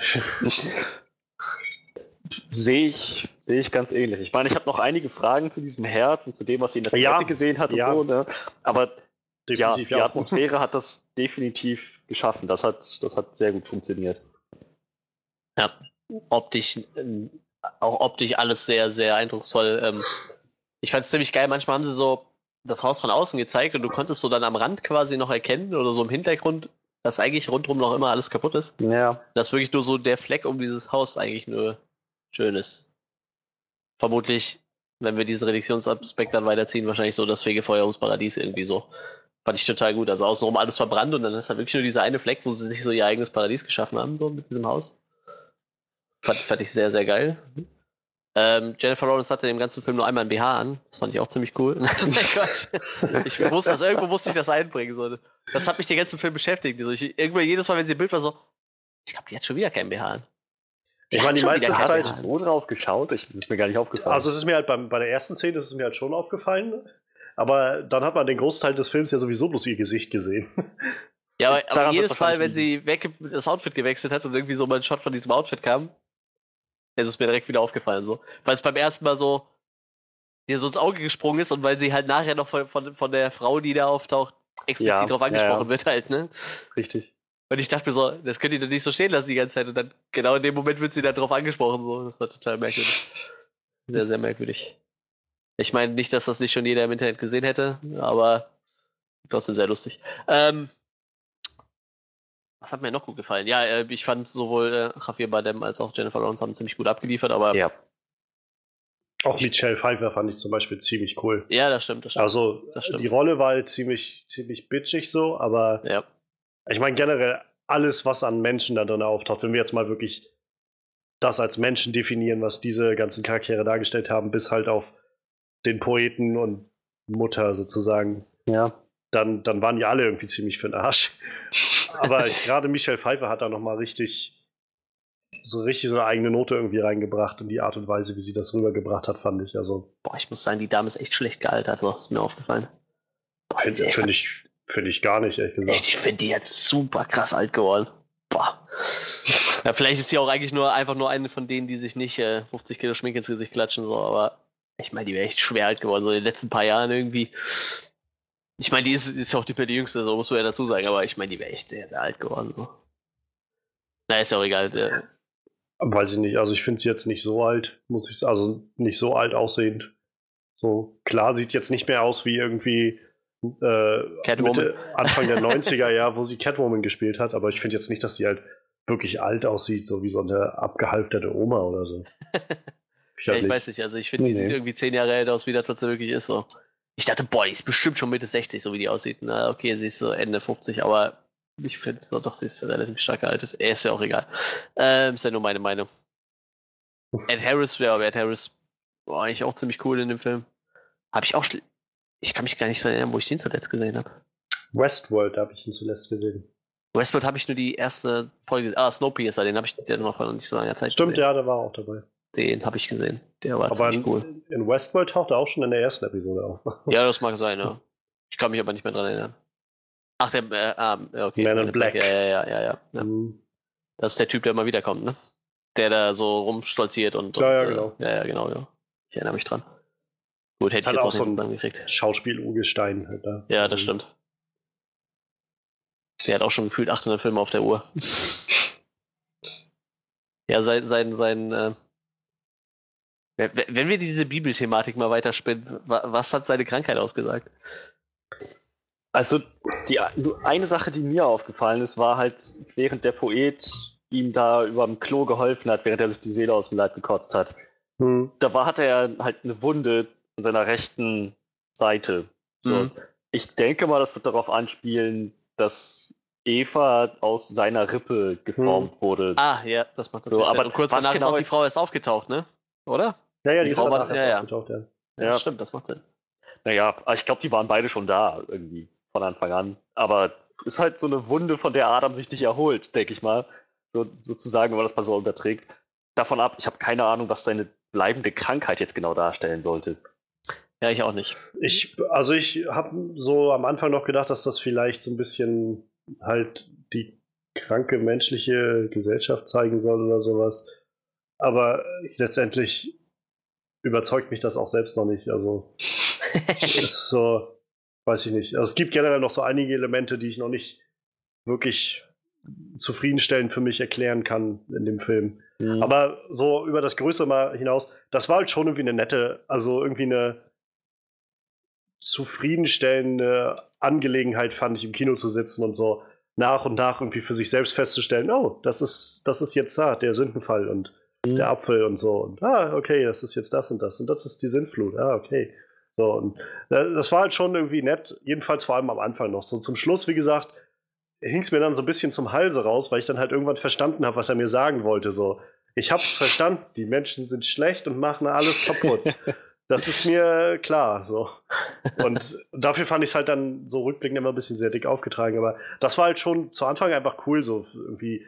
Also, das ist halt das, was irgendwie so diese Kunstfilme ja dann auch ausmacht, dass du halt drüber nachdenken musst. Du musst dir wirklich viel Gedanken darüber machen. Du musst dir halt auch, musst halt mehr sehen da, als was gerade wirklich nur dargestellt wird. Ähm, aber ich meine, der Film hat ja, glaube ich, relativ schnell klar gemacht, dass, naja, also diese ganzen Charaktere, die da waren, sich alle nicht wirklich normal benommen haben. Alle Und- bis auf Jennifer Lawrence. Charakter. Ja, das stimmt, Sie, das stimmt. sie, Mother, war sozusagen die einzige Charakterin, die sich wirklich verständlich, nachvollziehbar, rational und menschlich verhalten hat. Alle anderen waren Ja, irgendwie das so stimmt. ganz schön, ganz schön freaky, sehr, sehr, sehr unerreichbar und surreal irgendwie. Der Film war auch komplett aus ihrer Perspektive erzählt. So, das, das, wann immer Ja, ja, irgendwas ja. passiert ist, es war alles ihre Anwesenheit, aus der das erzählt wurde. Das, in dem Zusammenhang muss ich jetzt gleich mal zwei Dinge loben. Erstens, die Erzählperspektive erstklassig umgesetzt in dem Film. Es war alles, man hat sich wirklich, ich habe mich wirklich mit ihr identifizieren können, so aus der Perspektive. Zweitens, Jennifer Lawrence, hast gerade eben schon mal eingeschnitten, Manuel, sie hat eine wahnsinnige Leistung hingelegt, fand ich. Ja. So, sie hat echt am Ende des Films saß ich da und dachte nur, Gott, diese Schauspielerin tut mir jetzt irgendwie echt leid, weil was die da, was die da durchgemacht hat, was die sich da aus der Seele spielen musste, Alter, es war schon echt, das, das war eine fantastische Performance. Ich fand auch diese, ich sag mal, diese explizite Gewaltszene am Ende ziemlich krass so. Ja, also einmal von der Inszenierung Ja. sehr intensiv, andere, und zum anderen Jennifer Lawrence, wie sie das halt, wie sie da halt mit dem Vibe geht, mehr oder weniger. Das ist halt echt Wahnsinn. Wahnsinnig gut. Und einen guten Maskenbild hatten sie auch. Meine Fresse sah die nachher demoliert aus. Ja. Oh ja. Ich- Vor allem gar, gar nicht mal so irgendwie unrealistisch. Nee, nee, überhaupt fett nicht. Splattermäßig, sondern Ne, ne, einfach, einfach so, wie nur man so wahrscheinlich aussehen würde nach so einer blau nach so einer geschwollen überall ja. und so. Ja. Also da Hut ab an den, an den Make-up-Artist. Und dann das Maskenbild, also das war schon krass. Ist ja Ja, komisch, wenn man sowas lobt in einem Film, aber naja, eigentlich sollte das schon immer mal rausgehoben werden. Also. ja, also in meinem äh, Lieblingsfilm ist auch eine Szene, wo sie nachher halt kap- ich sag mal, jeder Shot von der Dame aus meinem Lieblingsfilm, die sieht halt jedes Mal ein bisschen kaputt aus. So. Wenn du da keinen guten Maskenbild hast, wirkt es halt irgendwann einfach nur lächerlich, aber Ja. das war schon ziemlich krass. Also ich muss sagen, ich fand jetzt Jennifer Lawrence Leistung auch sehr überzeugend so. Was ich mich halt irgendwann gefragt habe, war so. Also sie tat mir halt einfach nur leid die ganze Zeit so. Hm. Und ich habe mich so sehr daran erinnert gefühlt, als ich äh, vor ein paar Wochen Tulpenfieber geguckt habe, wo halt auch Alicia Vikander die Hauptrolle gespielt hat und die halt auch eine super Schauspielerin ist, wo ich dann aber trotzdem irgendwie das Gefühl hatte, ich kann gerade nicht viel mehr empfinden als einfach nur, wow, das tut mir jetzt aber echt leid für diese Figur so. Ja. So, und äh, in dem Sinne hatte ich halt manchmal das Gefühl, dass das ein bisschen sehr, sehr One-Note so war, irgendwie so, so dieses, also trotzdem alles gut gemacht, so ohne Frage. Nur halt, für mich hatte ich das Gefühl, dass es ein bisschen sehr einfach nur die ganze Zeit aufs Neue immer wieder und immer noch einen drauf und ohne, ohne das noch wirklich viel. Also es gab so ein, zwei kleine Momente, wo man mal gesehen hat, dass sie noch was anderes gemacht hat, als die ganze Zeit irgendwie sich miserabel zu fühlen.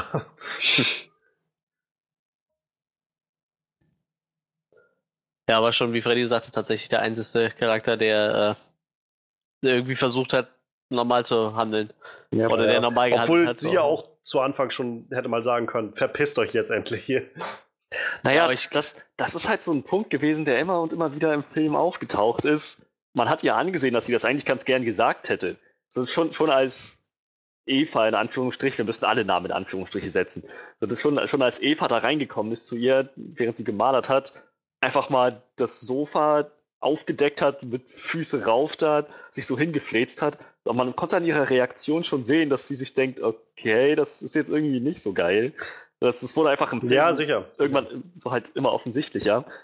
Aber das, Mein Gedanke das war ist halt, halt- das, nee, nee, warte mal, das, das war halt, das war halt genau das, dass sie sich sehr lange immer zurückgehalten hat. Dass sie dann auch am Schluss, wo dann diese Horden von Menschen da reinströmten für die Beerdigung und später dann nochmal für halt für, äh, für, für, keine Ahnung, was das auch immer das war, Pressevorführung des Poeten oder so, wo sein Werk gefeiert wurde.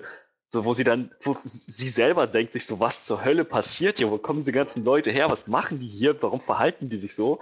Aber sie spielt halt trotzdem irgendwo mit. So, sie sagt, gut, es ist jetzt so, ich kann es nicht ändern, ich ziehe mich jetzt schick an und tu so, als würde ich halt mitmachen. Und sie, sie versucht auch immer noch höflich zu bleiben, so wie Hm. man das halt machen würde, wenn man mit einer Horde von fremden Menschen in seinem Haus irgendwie konfrontiert ist. Das sagt, weiß ich so, halt nicht.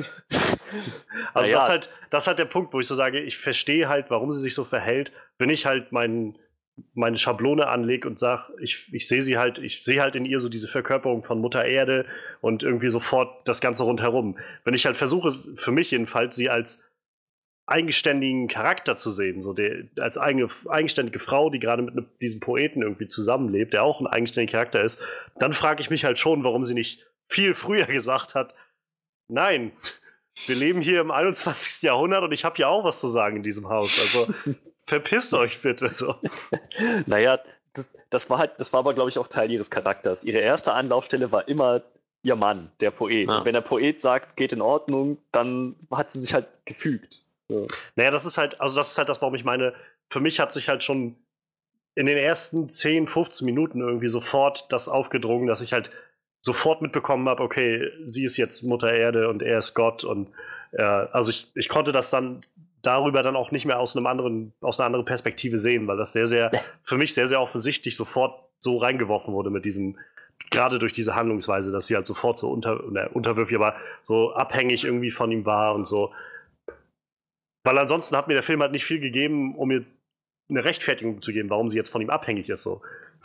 Letztendlich Naja. ist sie diejenige, die da alles aufbaut. Und, und äh, er macht eigentlich nichts anderes, als die ganze Zeit umherzulaufen. So. Ja, es kann aber durchaus sein, dass sie einfach eine von den Frauen ist, die halt so eine unterwürfige Ader haben. Sicher, das mag sein. Aber es, wie gesagt, das war einfach, hat mich jetzt nicht so überzeugt für den Charakter. Deshalb war ich relativ schnell sofort reingeswitcht in diese, in diese interpretatorische Ebene. So. Und dann habe ich den Film halt von da an eigentlich nur noch in diesem Muster gesehen, okay, jetzt gucken wir mal, was mit Mutter Erde jetzt passiert und was Gott dann macht. So. Das war einfach so mein einziger Anblick dann noch nach 15 Minuten auf das Ganze. Nun gut. Haben wir noch irgendwas, was uns äh, gut gefallen hat? Außer was haben wir bis jetzt? Äh, Schau- schauspielerische Leistung, Also ich meine, äh, Lass uns doch Inszenierung. lass uns dann noch mal, wenn wir schon mal bei diesen ganzen äh, Deutungsebenen und sowas sind, doch mal drauf kommen. Also wie, wir, also sind wir uns mehr oder weniger einig, dass das alles auf so einer sehr christlich-kreationistischen Sicht interpretiert werden müsste. Primär ja. Ja, würde ich auch sagen. Kann Also man wir sich haben halt- tausend andere Sachen reininterpretieren, aber ich, ich denke, wenn man sich drüber Gedanken macht, ist das schon relativ offensichtlich so. Also wir haben halt, gerade die erste Hälfte ist halt ziemlich offensichtlich so die, die Grundlagen des Alten Testaments, so mit, äh, mit der Schöpfung der Menschen, haben dann irgendwie Paradies, Sündenfall und halt, also das war auch, wo ich dann gedacht habe, es ist jetzt auch nicht wirklich, also hatte ich nicht das Gefühl, dass das jetzt wirklich dezent war oder so. Ich fand das halt schon ziemlich offensichtlich, so wie das als dargestellt war, mit wie du schon so meintest gerade, Freddy, also so diese Sachen wie mit der Rippe, die dann da die Wunde ist oder sowas. Oder halt wie er dann das zunagelt und dann, also sein, sein Paradies sozusagen dazu nagelt, nachdem sie Daumen äh, den, den Ehenapfel sozusagen kaputt gemacht haben. Mhm. Äh, und es spielt nicht in einem Universum mit Assassin's Creed, glaube ich. Und äh, dann halt Kain und Abel, die dann irgendwie auf einmal so völlig spontan da reinkamen und sich dann da geprügelt haben und der eine gestorben ist und dann irgendwie Sodom und Gomorra und dann zum Schluss die Sintflut, die dann irgendwie alles wieder rausgehauen hat. Und also bis dahin war, fand ich es ziemlich eindeutig so Altes Testament, auch ohne irgendwie das groß, also ohne dass ich das Gefühl hatte, dass gerade versucht wird, das groß zu verstecken. So.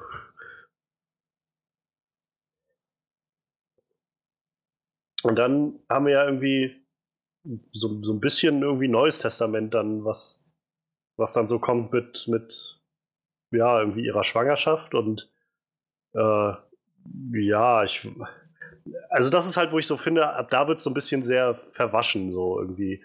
Dann funktionieren diese Allegorien auf jeden Fall nicht mehr so eins zu eins, sondern irgendwie ist es dann mehr so nur Elemente irgendwie. Ja, sie kriegt ein Kind und die Leute stehen auf das Kind, aber letztendlich, naja, brechen sie dem Baby irgendwie das Genick und essen es dann. Also, das war schon, das war auch, glaube ich, so mit die krasseste Szene, finde ich, in dem ganzen Ding. Sie tun es eben, weil sie so sehr auf das Kind stehen. Wahrscheinlich, ja. ja. Sie haben ihm ja nicht absichtlich das Genick gebrochen, nee, um dann zu nee, schlachten, sondern das hat sich dann irgendwie ergeben. Und ich muss sagen, ich bin begeistert davon, wie schnell die das Kind geschlachtet und gegessen haben. So. Ich, das, das, ist noch so ein Ding. Die Ging Zeitebene, das, das ja, ja. nicht in dem Film prinzipiell. Nee, das stimmt. Das hatte es ist ja auch scheinbar nichts passiert zwischen dem Moment, wo sie schwanger geworden ist. Der erste Tag direkt wusste sie es ja und nachdem sie schwanger geworden ist, nachdem sie das Kind gekriegt hat, so dazwischen ist ja auch scheinbar ah, nichts passiert. Das ist, ich, ich, überhaupt so, zum Beispiel auch gerade durch diesen Umgang mit Zeit hatte ich auch immer wieder das Gefühl, wow, äh, das, das kommt mir jetzt vor wie in irgendeinem so surrealen Traum und ich schätze mal, so in etwa wird es auch ihr vorgekommen sein. Das war wahrscheinlich auch irgendwie so das Ziel, das, einen Eindruck zu bekommen. Ja, auf jeden Fall. Also ich meine, das ist, glaube ich, genau das, worauf Darren Aronofsky hinaus wollte, dieses Traumfeeling.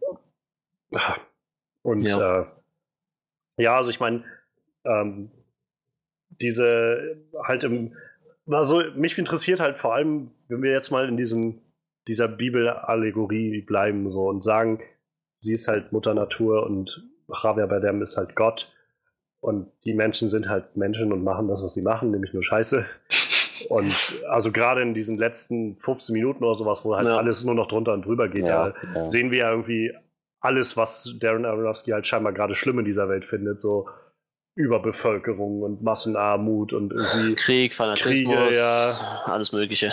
Also ist schon ziemlich heftig so, aber wir haben halt dann ja immer Javier Badems Charakter, der halt immer sagt, oder Gott im Prinzip, der dann immer sagt, nein, wir müssen ihn verzeihen und so und sie wollen doch nichts Böses und sowas in die Richtung. Und äh, mich würde einfach interessieren, wie seht ihr das? Nehmt ihr diesen Charakter als, oder nehmt ihr das so wahr, dass Javier Badems Charakter oder auch Gott, wenn man ihn jetzt so interpretieren will, dass der eher als so eine Art böse Figur dargestellt wird? Oder ist das einfach in der Natur dieses Gottes? Oder also ich für meinen Teil habe zum Beispiel immer ganz viel damit zu tun gehabt. Ich habe irgendwie mich, habe immer gedacht, also es ist irgendwie schon scheiße, was er gerade macht. So, kann, kann ich einfach mal sagen, haut einfach alle ab so. Und dann habe ich aber gedacht, vielleicht ist das einfach genau dieses Bild vom liebenden, verzeihenden Gott, das wir irgendwie haben. Ich, ich weiß es nicht so wirklich, ob ich. Ich weiß nicht, wo ich das einordnen soll. Ja, ich würde ihn ja. schon als guten Charakter sehen, weil so im Endeffekt, klar, er will halt irgendwie so den Leuten immer verzeihen und als Rechtmann, aber er will ja auch irgendwie seine Mutter Natur schützen. So. Also im Endeffekt ist ja für ihn scheinbar das immer noch so das Wichtigste. Also selbst wenn nachher die Armee da reinstimmt und alles naja. reinballert, versucht er sie ja noch irgendwo zu retten, so, ne? Hm. Was er ja eigentlich sagt, ist, oder was sie auch ja, glaube ich, nochmal sagt, ist von wegen, sie, also ich war irgendwie nicht genug, so. Und er sagt dann ja, ja, du kannst halt auch nicht genug sein. Ich bin, ich bin äh, Poet, so, ich bin Erschaffer. Und da kann es niemals genug sein, so von, von Dingen. Und das wirkt halt schon eher sehr narzisstisch dann, mhm. zu sagen, ich, es geht halt um meine Kunst. Und was übrigens auch eine Interpretationsweise ist, die angelegt wird, dass halt dieser Film viel mehr aussagen soll über, oder einige Leute haben das interpretiert mit so einem, der Film soll ein Statement machen gegenüber Kunst und der Künstler und so und fanden das zum Beispiel auch nicht so geil, dass, weil dann relativ schnell nahe liegt, dass halt Darren Aronofsky sich so ein bisschen selbst mit in dieser Rolle findet, der halt am Schluss sagt, gegenüber all dem Leid und was da so passiert, ich muss einfach schaffen. So. Also warum, warum machst du immer noch so, oder warum schreibst du so grausame Sachen? Naja, ich bin halt, bin halt Autor so und ich mache halt genau diese Sachen so. naja, also ich, würde ich jetzt so eng direkt nicht sehen. Ich würde sonst eher sagen, dass es tatsächlich irgendwie so einen Zug darstellen sollte. Vielleicht, das wird auch immer im Film angesprochen, dass halt ähm, Mutter Erde dann auch irgendwann zu Gott sagt, so, du, du liebst mich nicht, du liebst es, von ihm geliebt zu werden oder sowas. Halt mhm. dieses Gefühl, im Mittelpunkt zu stehen, sodass dass alle einem zu Füßen liegen, mehr oder weniger. Es wird jetzt nicht explizit im Film gesagt, ob er das, ob er wirklich auf dieses Gefühl steht, aber man könnte das, wenn, wenn ihr mich fragt, sehr leicht da rein interpretieren. So guter, vergebender Gott, der immer Leute zu sich einlädt und immer ähm, sozusagen ein offenes Ohr hat, immer, immer hilfsbereit ist. So, schön und gut, aber auch er hat gewissermaßen noch Charakterzüge, die mehr so in, in die egoistische, ich-bezogene oder beziehungsweise ich-bezogene Richtung gehen. Könnte man so, könnte man zumindest so auslegen. Würde ich, würde ich jetzt nicht zwangsläufig sagen. Um auf die Frage zurückzukommen, ich finde, er hat schon einen Antagonisten dargestellt. Nicht, weil er so evil, menschlich böse Charakterzüge aufwies, sondern eben einfach, weil er sich so unmenschlich verhalten hat. Das ist einfach so, die erste Reaktion ist, Jennifer Lawrence verhält sich für uns am nachvollziehbarsten. Nachvollziehbarsten? Ja, ist richtig. Mhm. Und alle anderen wie völlige Douchebags und er irgendwas dazwischen, irgendwas zwischen halbwegs nachvollziehbar und Junge, bist du eigentlich noch ganz dicht. So, das ist, und ja, so, dadurch, dass er sich nämlich meistens auf die Seite der Douchebag-Menschen schlägt, hatte ich dann das Gefühl, gut, eigentlich trägt er eine ganze Menge Mitschuld an dem. Sie alle hören auf ihn und er lässt das alles einfach zu. So, wenn man natürlich aber dann dieses, dieses, diese, dieses Raster anlegt von einem guten, vergebenden Gott, der einfach sagt, so, diese Menschen gehören auch irgendwo zu mir, kann sie nicht einfach abweisen oder so, dann, naja, dann lässt sich dieses unmenschliche Verhalten schon irgendwo erklären. Nichtsdestotrotz fand ich, er war schon irgendwie der Gegenspieler in dem Film. Naja, ich meine auch, also es gab halt so Momente, wo ich immer wieder auch in diese Richtung gezogen wurde. Also ähm, sei es jetzt der Schluss halt gerade irgendwie dieser Moment, wo er, ähm, wo er dann ihr das Herz quasi rausnimmt und dann ja. so ja schon irgendwie auch diabolisch lachend dann diesen Stein wieder einsetzt in diesen, diese Halterung und dann alles wieder von vorne losgeht. Ähm, was ich übrigens, also das fand ich zum Beispiel war eine ziemlich interessante Darstellung. Das hat mir eigentlich ganz gut gefallen, ähm, wie sie das aufgezogen haben am Anfang, dass man halt diesen Moment gesehen hat mit der brennenden Frau und dann das verbrannte Haus und wie es auch immer sich wieder aufgebaut hat und so. Wo ich natürlich am Anfang dann noch gedacht habe, okay, das ist jetzt einfach da hat es Feuer gegeben und jetzt zeigt man uns einfach, dass das alles wieder aufgebaut wurde und sowas. Und letztendlich wurde dann ja mehr am Schluss dann aufgelöst, ja, es hat ein Feuer gegeben und irgendwie wurde es wieder aufgebaut, aber halt nicht über Zeit und das war Zeitraffer, sondern einfach nur, weil er den Stein da eingesetzt hat und halt dann sich wieder das alles neu erhoben hat, sozusagen. Naja, aber die Frau, die da am Anfang gebrannt hat, das war doch Jennifer Lawrence. Nee, das war noch wer anders. Ja. Echt? Naja. Das war noch wer anders. Die sah verdammt aus wie Jennifer Lawrence. Ich glaube, die sehen sich alle sehr ähnlich. Auch die Frau am Schluss, die da im Bett lag, sah auch noch recht, sah ihr auch verhältnismäßig ähnlich. Die Schauspielerin kenne ich sogar. Nicht so sehr, aber okay. Die Schauspielerin kenne ich aus einem Film. Ja, ich, ja. ja. Aber fand ich auf jeden Fall ziemlich interessant dargestellt. Aber das war auf jeden Fall so ein Moment, wo ich halt schon gedacht habe, irgendwie, es fällt mir jetzt gerade schwer, das irgendwie wirklich gut zu interpretieren, was jetzt seine Meinung dazu ist. Und vielleicht ist halt auch gerade das Darren Aronofskis Plan gewesen, dass man quasi selbst konfrontiert ist damit, was für eine Sicht hat man denn auf Religion und Gott und, und so. Und also jemand, der vielleicht nicht sofort daran denkt, würde das wahrscheinlich nicht so interpretieren, dass da vielleicht dieser vergebene Gott drin steht, sondern eben doch das sofort eher in so eine sehr narzisstisch-antagonistische Richtung deuten oder sowas. Wie gesagt, ich, und wer von uns hat nicht mitbekommen, dass es da um Religion geht, also naja, es so religiöse Züge hat? Der, der aus der Kirche ausgetreten ist. Das, ich meine, das ist ja letztendlich auch nicht, nicht verkehrt. Also es ist ja auch eine, eine sehr interessante Sache, wenn man halt merkt, ich, ich habe halt nicht diesen Zugang dazu, sondern baue mir dann irgendwie einen eigenen Zugang darauf. Also Aber auf jeden Fall, was ich sagen wollte, das war halt ein Moment, wo ich das so ein bisschen das Gefühl hatte und auch eine, finde ich, der stärksten Szenen in dem ganzen Film war, wo ähm, Jennifer Lawrence in das Kind gerade neu bekommen hatte und halt äh, sie dann angelehnt so an dieses Bett saß mit dem Kind im Arm und immer so kurz vorm Wegnicken war. Und jedes Mal, wenn sie nach vorne geschaut hat, sah es halt Javier Bardem einfach immer noch so ganz mhm. starr da und hat sie eindringlich angeguckt, ohne auch nur irgendwie die Miene zu verziehen. So.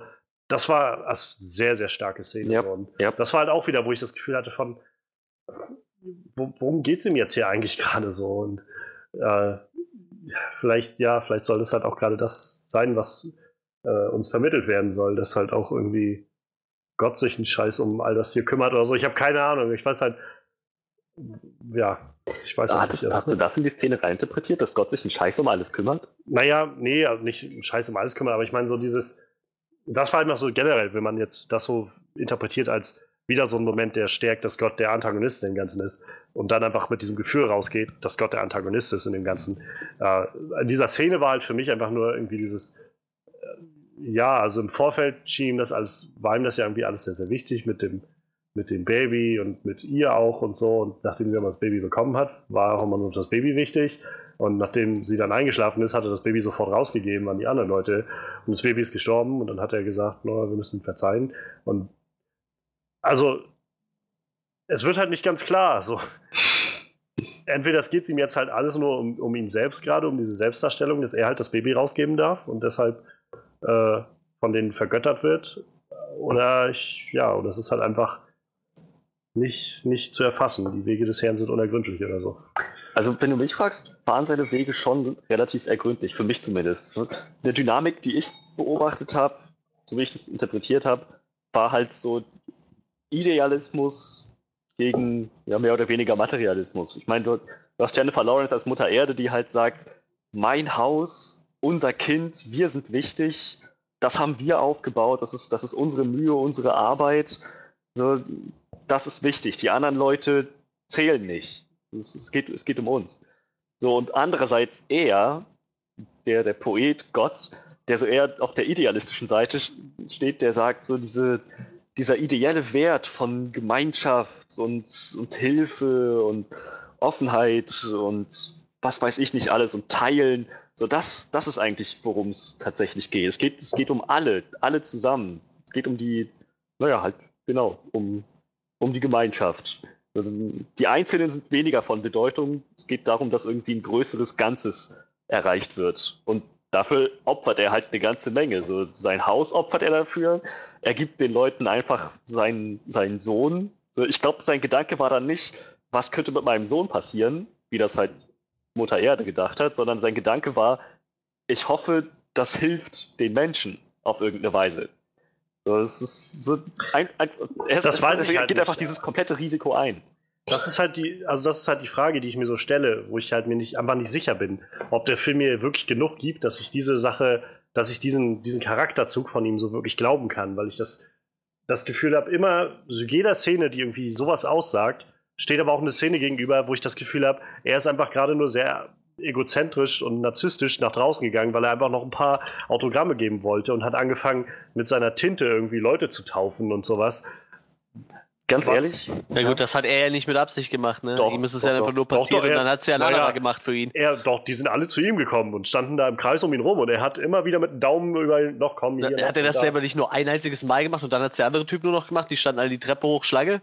Er da war er nicht mehr selber. Ich meine, er hat nach, aus Versehen. Nachher ja, nachher hat es noch der andere Typ gemacht, aber als er das gemacht hat, kamen auch viele Leute und er hat immer noch mal einen rausgegeben ja. und noch ja, mal einen aber, rausgegeben. Aber das erste Mal war doch nur unbeabsichtlich, oder? Er hat doch einfach nur jemanden, wo so über den Kopf Ja, aber genau das meine ich halt. Das, genau das meine ich halt. Also er hat dann irgendwie auch vielleicht aus Versehen was gemacht, aber er hat mitbekommen, oh, das, das gefällt denen und mhm. die himmeln mich jetzt deswegen an, dann mache ich doch gleich mal weiter. So. Ja, oder er hat sich gedacht, haha, lustig und hat einfach deshalb weitergemacht. So. ja, das lässt ihn auch nicht besser dastehen.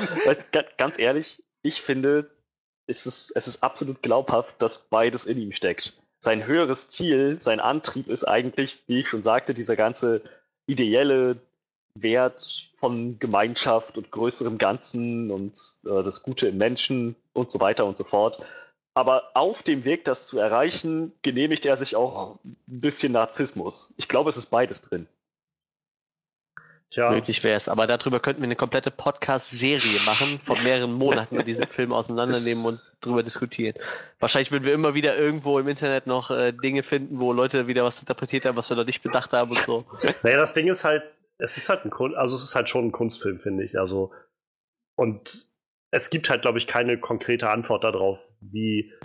Also es gibt auch eine Intention, die äh, Darren Aronofsky sicherlich damit verfolgt hat. Und also ich weiß, er hat halt zum Beispiel gesagt, generell dieser Antrieb für den Film war halt dieses, äh, dass er, dass er diesen, dieses Gefühl hatte von allen Dingen, die gerade so schief laufen auf der Welt und ganz offensichtlich hatte er nötig, das mal alles aus seinem System rauszubekommen, je nachdem, was dieser Film jetzt so darstellt.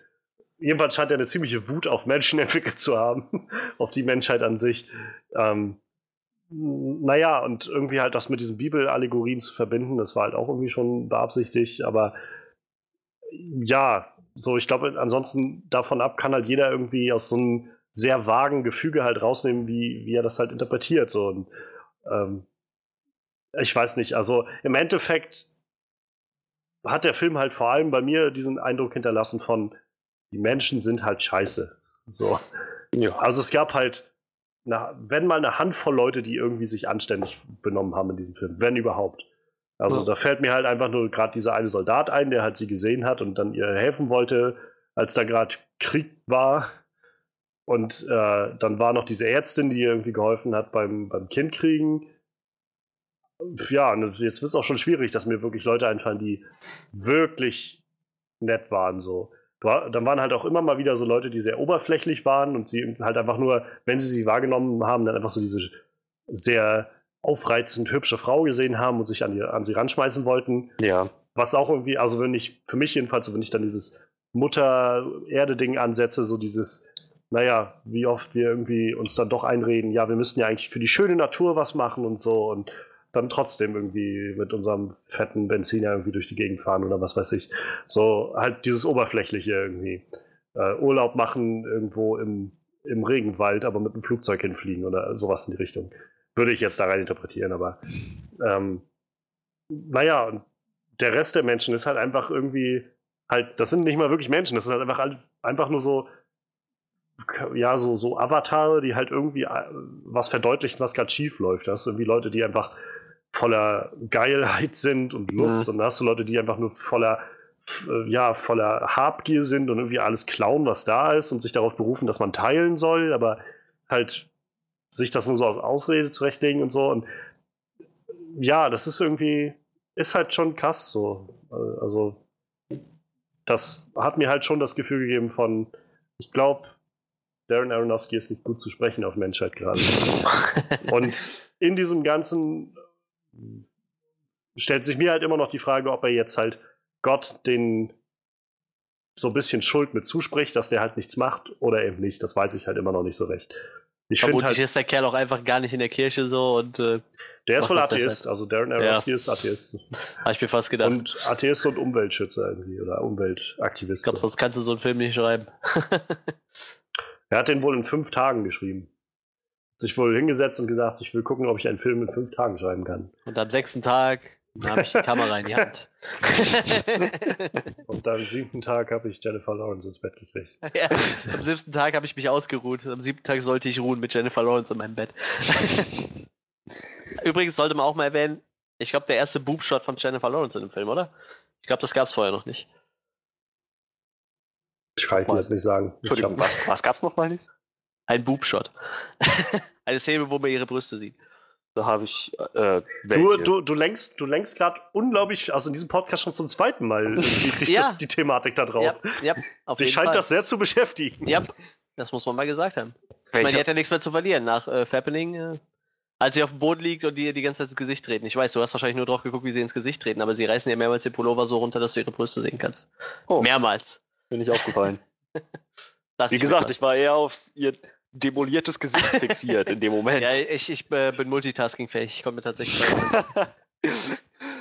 Wenn X und Brüste zu sehen sind, sind die Brüste immer drin. ja, ähm, da, wir haben ja jetzt schon mehrere Sachen gesagt, die uns auch nicht gefallen haben. Sollen wir dann vielleicht mal nochmal drüber sprechen, ob uns explizit irgendwas überhaupt nicht gefallen hat? Sehr gern. Gut, dann tun wir das. Ich hatte vorher noch mal, also vielleicht können wir das da auch mit verbinden, so, aber so, so generell, es gibt halt immer noch Sachen, wo ich einfach nicht weiß, was das bedeuten soll. Das muss man jetzt nicht vielleicht zwingend als schlecht werten, aber das würde ich vielleicht einfach gerne noch mal so zur Sprache bringen. Ob Ja. ihr vielleicht mehr wisst oder ob ihr ähnlich dasteht oder so. Also ich kann mir halt immer noch zum Beispiel keinen Reim drauf machen, was diese gelbe Substanz bedeuten soll, dieses Mittel, Ja, was sie genommen hat, immer Mhm. irgendwie, wenn sie ihre Anfälle hatte. Und was sie dann weggeschüttet hat, nachdem sie irgendwie schwanger geworden ist. Ja, keine Ahnung. Ich habe Also- kein, ich hab keinen Plan. Ich hatte halt irgendwo im Netz, hatte, hatte ich von- in einem Kommentar von jemandem gelesen, der meinte so, ja, das ist vielleicht einfach äh, quasi diese Anfälle, die sie da am Anfang hat, sind so sowas wie ähm, Natur, naturgemachte Katastrophen oder Naturkatastrophen, die halt, äh, bei der sie quasi sich selbst regulieren kann, die Natur wieder. Und das ist dann irgendwie dieses Mittel, wohingegen der andere Rest dann irgendwie diese, die menschengemachten Katastrophen sind, die sie, gegen die sie nicht ankommt oder sowas. Wo ich aber da sagen muss, dass also wirklich überzeugend tut mich das nicht. Also, nee. ähm, ähnlich, wie gesagt, diese ganze Nummer mit diesem, ich weiß nicht, war das ein Herz, was da im, im Klo lag? Und Das, wär, das ich als Verfaultes Herz oder Ich so. keine Ahnung, was das war. es war nicht ganz gut zu erkennen und es war äh, mir noch unverständlicher, was das eigentlich jetzt aussagen soll. Ja, das stimmt, ich habe auch keine Ahnung. Also es sah aus wie ein Herz mit Maden drin oder so, also so ein vergammeltes Herz, ein vergiftetes Herz wegen mir, irgendwie sowas. Was aber auch schon komisch ist, weil es gab ja schon so eine Herzsymbolik, wenn sie immer die Wand berührt halt. Äh, Ja, deshalb Ja, ja. war ich mir ja das, auch war ja so noch relativ gut verständlich, so mit dem Ja, ja, sicher, aber Herz wie gesagt, des Hauses deshalb und des weiß ich Planeten nicht, und so. äh, Ich bin mir nicht sicher, warum sie das dann nochmal irgendwie da eingebaut haben, keine Ahnung. Also was diese Herzsymbolik dann sollte. Also Für mich sah es aber auch aus wie ein Herz, da stimme ich dir auf jeden Fall zu. Ja, die Nummer mit dem, äh, mit dem Frosch ist mir auch noch nicht so ganz Ja, das. Naja, das eindeutig. könnte das, vielleicht ein, ein Hint gewesen sein an eine der Plagen aus dem Alten Testament Ja, oder so, aber aber es war auch nur ein Frosch, ja. Also das ist halt dann die Frage, also dann, dann, der hat, das hat ja dann nicht mal irgendwie Wert, sag ich mal, für den großen Verlauf der Story. Das wäre ja dann nur so, um zu sagen, übrigens, wir haben auch irgendwie noch an die Plagen gedacht. Ähm, ein Frosch, so. ja, ja. Also, vielleicht ist es das, ist gut möglich so, aber ich frage mich dann halt einfach, ob das das dann wert gewesen ist, so, weil, also ich meine, so Sachen wie zum Beispiel die Nummer mit der Sinnflut oder so, das hatte ja irgendwie dann auch einen Effekt für das, was im Film passiert ist. So. Und So.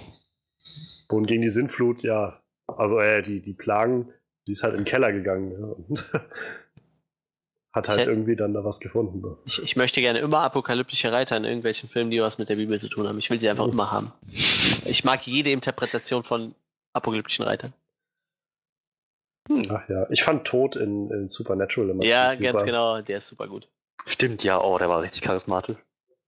Den Schauspieler mag ich echt sehr gerne.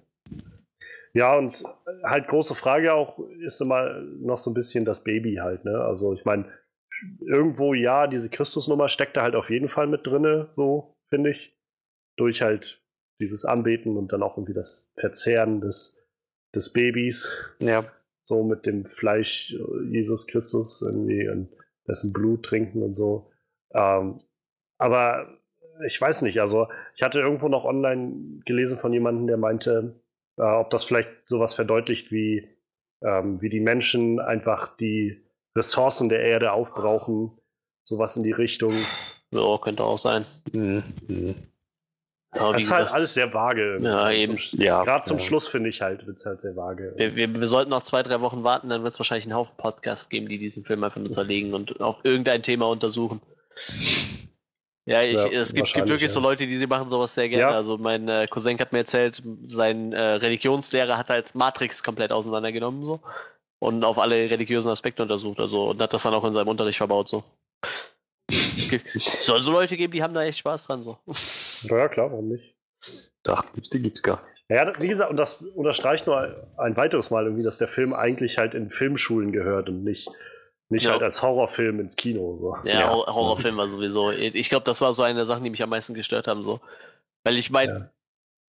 ich meine, der Film hat ja irgendwie so auch funktioniert, so, aber warum preist man den dann so an? So, das ist halt echt so für mich so ein Negativ-Kritikpunkt an dem Film. So, ich, ich verstehe ja nicht, wie man hingehen kann und sagen kann, das ist ein Horrorfilm. Ich weiß ja nicht, auf wessen Mist das gewachsen ist. Ob das Studio gesagt hat, komm, wenn wir den jetzt glaub, Horrorfilm ja. anpreisen, dann, dann kommen da mehr Leute rein oder so, aber also ganz Ich- im Ernst. Ich kann mir nur vorstellen, dass sie dass sie halt keine Ahnung haben, wie man, äh, keine Ahnung gehabt haben, wie man das Ding sonst irgendwie Ja. verkaufen soll. Und dann vielleicht noch gesehen haben, das kommt halt irgendwie zwei Wochen oder eine Woche nach It raus. Vielleicht können wir das Ganze dann mit auf diese Horror-Ebene so. Ja, wahrscheinlich. So. Das ist irgendwie, aber Was ja nicht funktioniert hat. Der Film hat am Eröffnungswochenende in Amerika siebeneinhalb Millionen Dollar eingespielt. ja, der hat allgemein bis jetzt relativ wenig eingespielt, ne? Wo sind wir bei 16 Millionen oder so? 13 Millionen. 13, momentan genau, nach Box 13,5, Office ja. Aber der läuft jetzt ja auch gerade erst an. Also ich meine, Ja. Ja, der Ja, wird. aber trotzdem, der wird kein, kein großer Erfolg werden. Und also sollte er halt auch nicht, finde ich. Also ich meine, nicht, weil der Film jetzt so grottenschlecht ist oder so. Ich meine, ich bin immer noch unentschieden, wie ich den wirklich einschätze, aber es ist halt ein Kunstfilm. so. Es ist halt, Ja. es ist halt kein Film, wo du irgendwie sagen kannst, damit lockst du jetzt Leute wie bei It zum Beispiel ins Kino oder sowas. Das funktioniert halt nicht so. Wie gesagt, das ist ein Film, der irgendwie in, in Filmschulen gehört, finde ich. Das ist auch, also ich, normalerweise, wenn ich so einen Film geguckt habe, quatsche ich immer mit meinen Arbeitskollegen darüber so und empfehle den oder empfehle den nicht. Und ich hatte tatsächlich nur einen Arbeitskollegen, mit dem ich über diesen Film überhaupt gesprochen habe, so. Und dem ich den auch empfohlen hätte, so, weil der steht halt auf Filme mit, mit Symbolik, wo man viel reininterpretieren kann. So. Ja. Aber ich weiß genau, für den Rest wäre der Film einfach überhaupt nichts gewesen. So, die hätten sich den wahrscheinlich nicht angeguckt. Oder wenn sie sich angeguckt haben, hätten sie gesagt, was ist das für ein blöder Film oder so. Oder hätten halt auch überhaupt nichts verstanden. Ja, wir hatten, also bei uns äh, im Kino saßen noch Oh welche Gott, ey. also hin, hinter, gerade hinter mir saßen zwei Mädels, die halt Gott sei Dank nicht so laut waren wie noch zwei andere, die im Kino saßen, aber die beiden haben halt auch ab und an immer so, hä, was soll das jetzt so? Ach so, die das gut. war dann auch, nachdem der Film rum war, gleich jetzt die Credits losgehen, wo dann die eine meinte irgendwie, ja, das ist jetzt so Film der Kategorie, hätte ich mir sparen können, so. Das halt, die damit zum Beispiel so wirklich gar nichts scheinbar anfangen konnten. Aber ja, wir hatten auch noch zwei andere da im Kino sitzen, die ohne Witz sich den ganzen Film über in Zimmerlautstärke, nicht Yep. irgendwie geflüstert oder so, einfach in Zimmerlautstärke über den Film unterhalten haben. So ganz, also irgendjemand von den beiden hatte dann äh, irgendwie scheinbar auch einen Artikel vorher gelesen über den Film, so eine Review sich durchgelesen und dann sofort immer angemerkt und oh, guck mal, also auch in der Lautstärke, wie ich jetzt hier gerade spreche, so, oh, guck mal, das ist jetzt gerade, äh, das ist jetzt Gott, den er da gerade darstellt, ne? Ja, ja, und das ist jetzt auch der Sündenfall, so wie, wie jetzt halt gerade der, der Apfel darum, äh, den Eva den Apfel genommen hat, äh, ist jetzt da quasi das Dings kaputt gegangen und so. Und dann haben sie halt auch teilweise einfach nur beschrieben, was gerade im Kino passiert, also auf, im Film passiert, so. Ohne noch irgendwie was dazu zu tragen. Einfach nur, oh, und jetzt geht sie gerade raus oder sowas, ne? Oder, oh, nee, jetzt lässt er sie da alleine zurück. So, das ist ja auch gar nicht so schlau oder sowas. Und du denkst dann, äh, ach, das, also ich bin schon ein recht toleranter Mensch, glaube ich. Und, aber das war echt schon so an meiner Grenze. Yep. Ich gedacht habe, Alter, ich verstehe, dass das einlädt zum Diskutieren. Aber das muss man nicht im Kino während des Films machen und Mhm. schon gar nicht in der Mhm. Lautstärke. Yep. Dito, ich war auch echt sehr kurz davor. Ich, ich habe da gesessen und dachte mir so, ah, das geht mir gerade unheimlich auf die Nerven. Aber nicht, dass nur ich das bin. Ich, ich, will jetzt auch nicht irgendwie hier rüberkommen, als wäre ich kleinkariert oder so. Ohne Witz, 30 Sekunden später, Johannes, Alter, meine Fresse, ey, das kann aber nicht wahr sein. Okay, ich bin nicht der Einzige. Ich habe auch angeboten, vielleicht sollten wir was sagen, aber irgendwie müssen, müssen wir uns ja auch abhärten als zukünftige Lehrer. Naja. Ja, eben. Ihr werdet die ganze Zeit mit so Leuten konfrontiert. Ihr habt nur noch so Leute in der Schule. Andererseits- besser. wenn in meinem Unterricht jemand sich in Zimmerlautstärke darüber unterhält, was ich gerade unterrichte, oh ja, und das ist, das ist jetzt sozusagen die Vorvergangenheit auf Englisch. Kannst du bitte die Fresse halten? Dann würde ich dir direkt an die Tafel holen und sagen, ja komm, erzähl, Wenn, sag an. also wenn du möchtest, kannst du die nächsten paar Stunden unterrichten, ja. Aber Wenn du weißt, was kommt, dann leg los. Vielleicht sollten wir Ja. das aber das nächste Mal machen, wenn das so ist. Irgendwie erstmal so schön nach hinten rufen wie: Halten Sie den Film mal an! Stopp! Hier, die beiden wollen uns erstmal erzählen, was da jetzt in dem Film passiert. ohne Witz, ich hatte echt manchmal den Impuls zu sagen, so einfach mit in diese Diskussion einzusteigen. Okay, ja, das ist vielleicht eine Sicht der Dinge, aber was, wenn das gar nicht Jesus ist, sondern haltet, haltet euch fest, haltet euch fest, einfach die menschliche Unschuld. So in der Lautstärke aus. Einfach mal gucken, was die dann machen. Also, ich finde ja immer noch, das ist eine sehr, sehr äh, symbolische Umsetzung von Darkwing Duck. Also, ich weiß ja nicht, was ihr da jetzt drin seht, aber Ich, ich, war- ich war so kurz davor, das zu machen. Ich glaube, nächstes Mal müssen wir das einfach machen. Und am Ende ja. dieses Films wird der Hauptcharakter ein Pirat, ein Piratenjäger und er nennt sich Salazar. Ja, ich merke schon, wir driften langsam ab. Ähm, ja, Was wir noch ein paar negative Sachen oder irgendwas, was, was- wir noch erzählen können? Also was ich noch sagen wollte, äh, was mir gerade noch einfiel, eher für die andere Kategorie. Ich fand Kristen Wiig noch sehr schön. Ich mag, wie gesagt, vorhin schon bei Downsizing gesagt, ich mag immer, wenn die irgendwo auftritt und auch jetzt da war sie ja die Verlegerin von, von dem äh, Poeten irgendwie mit diesem Gedicht, was er dann, dann rausgelassen hat. Ähm, fand ich irgendwie cool, sie da drin zu sehen. Ich hatte da auch gar nicht mehr so wirklich mit gerechnet. Und ähm, ja, auch das war irgendwie ein ziemlich krasser Bruch, den wir dann da gesehen haben am Anfang von ja. dieser Verlegerin und dann nachher, wie sie dann dasteht und irgendwie Leute, oh, ne, knallt sie ab so ungefähr. Ja. Und holt noch sechs andere so. Wo ähm, ich auch im Film noch nicht so viel mit anfangen konnte. Ich hatte jetzt noch ein paar äh, Interpretationen halt gelesen. Da wird halt häufig darauf verwiesen, dass das wahrscheinlich so die, die Manifestation der Kirche so ist. Dieses Verbreiten der Kunde von, vom Gott, aber halt auch irgendwie nachher die, der Missbrauch und irgendwie auch Leid, was auf die Kirche zurückgeht, dass das so irgendwie damit reinspielt. Ja, aber also was ich halt sagen kann, so für mich, war, warum ich den Film, glaube ich, immer noch nicht wirklich empfehle, also warum ich mich so schwer damit tue, zu sagen, ich empfehle den oder ich empfehle den nicht oder ich finde ihn gut oder ich finde ihn nicht gut. So, so viel Spaß ich auch, wie man es wahrscheinlich schon ge äh, gehört hat, gerade wie ich so viel Spaß ich auch habe, so in diese kleinen Sachen mich reinzudenken und so und was versuchen zu analysieren und so weiter. Und so auch, äh, so sehr ich auch immer noch ein paar kleine Dinge habe, die ich immer noch nicht interpretieren kann. Im Großen und Ganzen war der Film, wie ich auch vorhin schon gesagt habe, ab Minute 10 oder 15 für mich ziemlich klar, in welche Richtung es alles geht. Und ab da hat sich das ziemlich gut immer in meine Vorstellung eingefügt ins Bild. Was nicht zwingend schlecht ist, aber halt dazu geführt hat, dass ich, wie gesagt, die Botschaft, die der Film mir geben wollte, sehr schnell verstanden habe und ab einem gewissen Punkt das Ganze einfach dann nur noch sehr, sehr, ja, sehr, sehr langatmig fand und auch ein bisschen zu aufdringlich. Halt so dieses, als ob der Film mir jetzt halt nicht nur in dieser Symbolik sagen will, dass die Menschen schlecht ist, sondern nachdem ich es verstanden habe, immer noch eine Dreiviertelstunde lang mit einem mit einem Vorschlaghammer auf den Kopf haut und sagt, Menschen sind schlecht.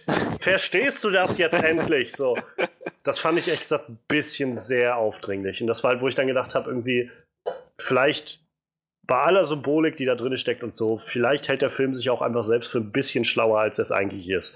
Entweder wollte Darren Aronofsky sicher gehen, dass jeder, aber auch jeder letzte Depp das versteht, beziehungsweise er war einfach so sauer auf die Menschheit, dass er gesagt hat, ich muss das über eineinhalb Stunden strecken, plus eine halbe Stunde irgendwie dazwischen, wo sie schwanger ist oder so.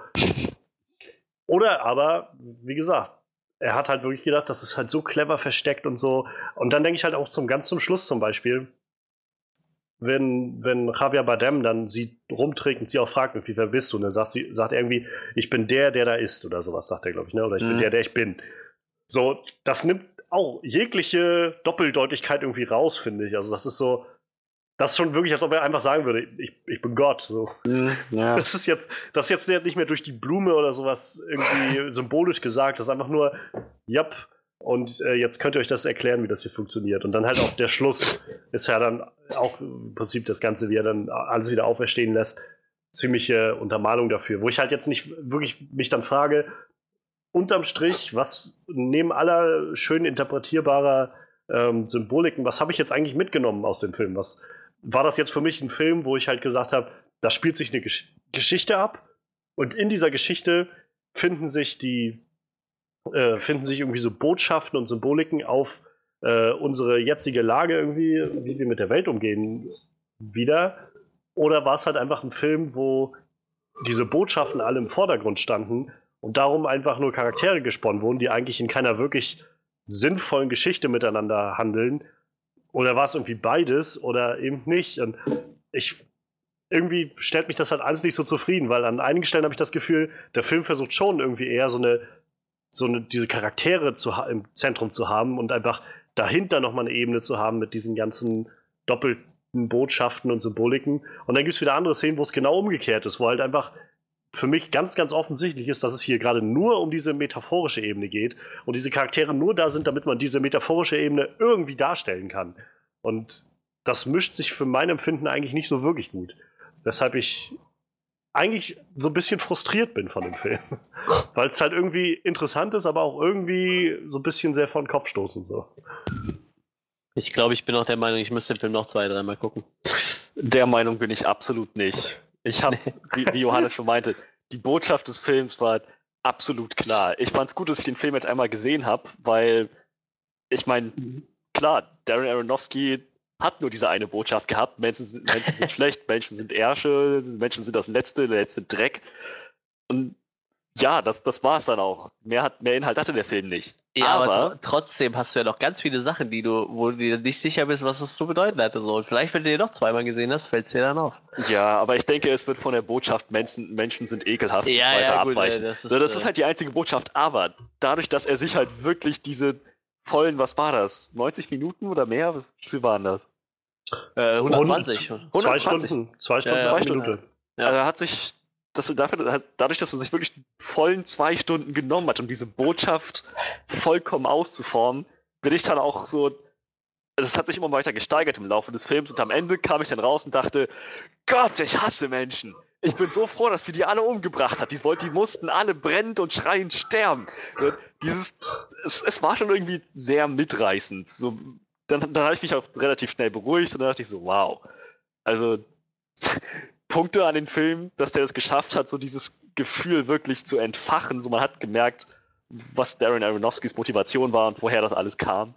Aber ja, nach, nach einigem, nach, nach Weten, nach kurzem Reflektieren wird dann auch schnell klar, ja, Moment, ganz, ganz so einfach ist es nicht, ganz so eins zu eins lässt sich das nicht auf unsere Welt übertragen. Ne? Aber ja, also es, mich hat es jetzt, ich wollte damit sagen, mich hat es jetzt nicht, pers mich persönlich hat es jetzt nicht so furchtbar gestört, dass es nur die eine Botschaft gewesen ist. Ich meine, dafür hat er es wenigstens gründlich gemacht. Mhm. Ja, Weißt du, was total lustig ist, wenn du diesen ganzen religiösen Aspekt während des Films noch nicht bemerkt hast, so wie ich? den musst du mir den ja erstmal ins Gesicht drücken. Dann fragst du dich noch ganz andere Sachen. Dann fragst du dich mich die ganze Zeit, wo sind die Charaktere hängen geblieben, die ich eben noch gesehen habe. So. so Sachen, die mir die ganze Zeit durchkommen, so, weißt du, so, wo ist Ed Harris und Michelle Pfeiffers Charaktere hin? Wieso kommen die nicht mehr wieder? Wieso werden die einfach so, die sind da, erfüllen ihren Zweck und dann sind sie einfach weg. Und dann denkst du so, soll das so sein? Kommen die noch mal wieder? Ich habe den ganzen Film darauf gewartet, dass sie irgendwo noch mal auftauchen oder so. Oder der, der Sohn halt. Und vor allem, ich hatte halt immer noch im Hinterkopf, dass es ja eigentlich ein Horrorfilm sein soll. Also habe ich eigentlich damit gerechnet, dass der Sohn irgendwann auftaucht und, weiß ich nicht, versucht, sie umzubringen oder so. Aber ja, ja. Und dann kam nichts. Das ist halt genau das, was ich vorhin meinte. Also, wenn man halt nicht diese metaphorische Ebene hat, dann funktioniert dieser Film irgendwie nur an Stellen so als wirkliche, als Ja, wirklicher ja. Film mit einem Plot. Fall. Und das heißt also, eigentlich muss ja dann diese metaphorische Ebene im Vordergrund die ganze Zeit immer sein. Aber wenn man die die ganze Zeit im Vordergrund hat, dann funktionieren aber auch einige Sachen nicht. Und also es ist so wie so ein, so ein Hybrid zwischen diesen beiden Sachen. Und gleichzeitig habe ich das Gefühl, der, der Film will halt versuchen, beide Sachen glaubwürdig rüberzubringen. Und das finde ich halt, das funktioniert einfach nicht so, weil während irgendwie halt ihr Charakter so als sehr menschlich und irgendwie angreifbar und so dargestellt wird, haben wir dann irgendwie gerade zum Schluss so diese offensichtliche Offenbarung, dass es halt Gott ist und er jetzt irgendwie diesen Zyklus nochmal neu startet und alles das, also wo eigentlich nur nochmal unterstrichen wird, ja, es geht hier übrigens um diese metaphorische Ebene so und irgendwie, äh, mich stellt das irgendwie nicht zufrieden. Aber das ist vielleicht auch, äh, Darren Aronofsky hat ja gesagt, er möchte eigentlich nur, dass die Leute reagieren. Ihm ist es eigentlich egal, ob die Leute das bejubeln oder, oder ausbuhen. Hauptsache, die reagieren darauf. So. Du spielst ihm genau in die Karten. Wir alle, wir, wir sind nur Marionetten in seinen Händen. Wir sollten das eigentlich überhaupt nicht besprechen. Was? Ganz Gab's genau. einen Film? Nee, glaub nicht. Mutter! Mutter. Schief, deine Mutter. Ach ja, schreibt uns doch gerne in den Kommentaren, woher dieser, dieses Zitat kommt. Chief, deine Mutter. Oh Mann. Ja, äh, dann würde ich sagen, so langsam könnten wir auch mal zu unserem Ab Abschlussresümee kommen, wa? Ja, Denke denke ich schon. mal.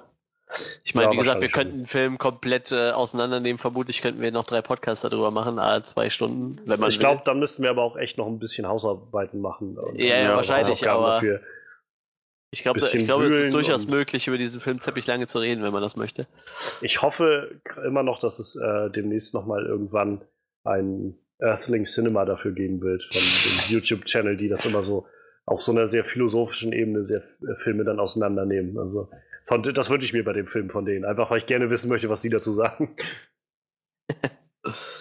Ja, dann äh, wer möchte denn anfangen mit seiner Abschlussresümee? Ja, ich fange sonst einmal ran. Also Mach ja, doch. ich Mach ruhig. kann halt, kannst du noch einen Hustenbonbon lutschen. ich kann halt nur das wiederholen, was ich, was ich jetzt eigentlich eben schon gesagt habe. Also ich, äh, ich finde, der Film hat halt, hat halt schon so seine Stärken und es, irgendwie ist es halt auch interessant und ein bisschen herausfordernd, so da reinzugehen und so auf so einer symbolischen Ebene mal einen Film zu gucken. Das ist halt was ganz anderes, als wenn man einfach nur ins Kino geht, um den nächsten Marvel-Film zu gucken, den nächsten DC-Film, was weiß ich, irgendwie überhaupt einfach nur so einen typischen Film, sag ich mal. Das ist halt kein typischer Film und irgendwie hat das was, sich damit auseinanderzusetzen. Die Botschaft dahinter ist eigentlich auch ganz gut und gerade was der Film auch sehr schafft, ist ja so eine Atmosphäre, Atmosphäre aufzubauen. Das funktioniert halt irgendwie alles sehr schön, wird auch gut getragen von den Schauspielern, die wir da irgendwie drin haben. Nur, warum das Ganze mich dann letztendlich doch nicht zufriedenstellt, ist halt einfach, was ich gerade schon sagte, irgendwie wirkt es dann zu sehr reingehämmert, diese Botschaft die ganze Zeit. Ähm, zu sehr mit so einem, ja, mit dadurch, dadurch halt mit so einem erhobenen Zeigefinger, der irgendwie halt, ja, irgendwie ein bisschen zu predigend daherkommt. Und mich persönlich hat es dann halt über die letzten 20, 30 Minuten jenseits der bombastischen Bilder, die dann irgendwie letztendlich entstehen oder auch traumatisierenden Bilder, die entstehen, hat mich das halt nicht mehr weiter gefesselt, so weil ich halt gedacht habe, ich weiß immer, ich weiß schon, wohin das jetzt alles noch führt. Ich kann mir das schon vorstellen. Es wird nur noch schlimmer, weil die Menschen halt böse sind und schlecht sind. Ich habe das verstanden. So. Und, äh, das, das fand ich halt einfach ein bisschen, bisschen doof. So. Und das macht es halt echt schwer, finde ich, den Film so wirklich, wirklich einzuordnen in, in so eine Weiterempfehlen oder nicht weiterempfehlen Kategorie. Ich glaube, wenn ich, wenn ich das müsste, würde ich wahrscheinlich eher sagen, generell nicht weiterempfehlen, nur wenn man wirklich weiß, dass man sich interessiert für so eine Art von, von Film. So. Das Ja. ist halt. Ja. Ich, also ansonsten ist man, glaube ich, echt aufgeschmissen und gerade was jetzt das Box Office ja zeigt irgendwie, also wenig Leute wollten da jetzt hingehen und der hat auch einen äh, Cinema Score von F bekommen, also im Prinzip eine 6 im deutschen Schulnotensystem, wo man einfach die Zuschauer befragt hat, die dann aus dem Kino kamen, was sie dem geben wollen. Und F wird wohl so gut wie nie vergeben. Es gibt nur eine, weiß ich nicht, zw- zwei Handvoll Filme, die überhaupt einen F bekommen haben seither. Und ja, man hat sich, also die Zuschauer fanden das halt scheinbar nicht auf weiter, äh, weiter Basis so ansprechend, was ich auch verstehen kann, gerade auch, weil der Film als ein Horrorfilm verkauft wurde, was er auch in keiner Weise ist. Ja, also insofern mit Vorsicht genießen, würde ich sagen, bei dem Film. Ich, keine Ahnung, ich bin dann irgendwo einfach, ah, es ist so schwer, das eins, ich glaube, ich bin dann irgendwo bei fünfeinhalb, so irgendwo mit, mit tollen Elementen, aber irgendwie alles nicht zufriedenstellend zusammengeführt für mich so wirklich. Tja, also ich mache einfach mal weiter.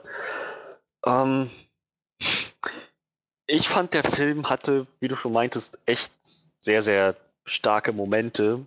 Also, wenn man an die Inszenierung denkt, an das Drama, an die Intensität, wie die Schauspieler das umgesetzt haben. Wie gesagt, Jennifer Lawrence brilliert, so wenn ihr mich fragt, so in, in diesem Film. Zu dem, zu dem Ausmaß, dass ich echt Mitleid mit ihr hatte, was sie da durchgemacht haben muss.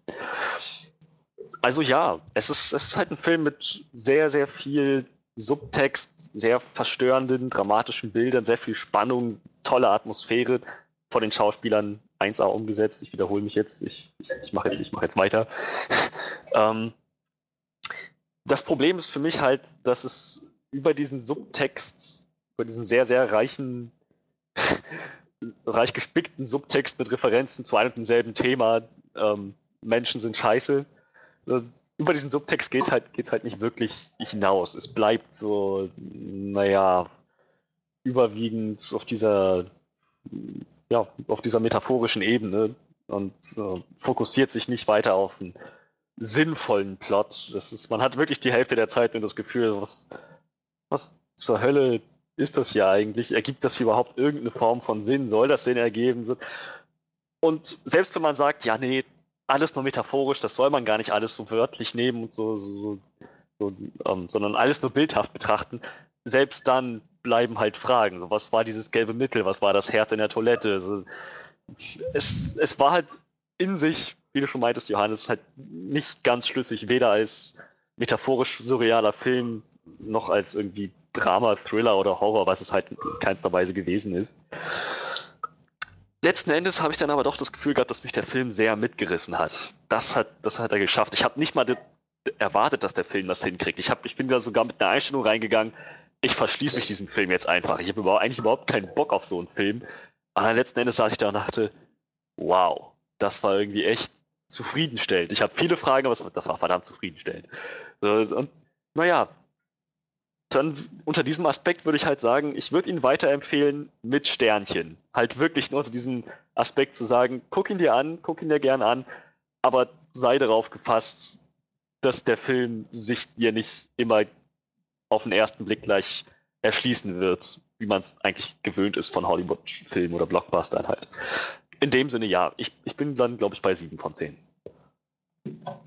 Ja, also ich, ich schließe mich mal Freddy an bei den, bei den positiven Dingen. Also äh, unglaublich inszeniert. Ähm, Jennifer Lawrence und ich fand auch Javier Bardem hat äh, ähm, Klar, richtig ja. krass abgeliefert. Ähm, auch Michelle Pfeiffer und Ed Harris und viele der anderen Charaktere, die, die halt auch nur kleinere Rollen gespielt haben. So, also schauspielerisch gibt da, glaube ich, echt wenig auszusetzen an dem Film.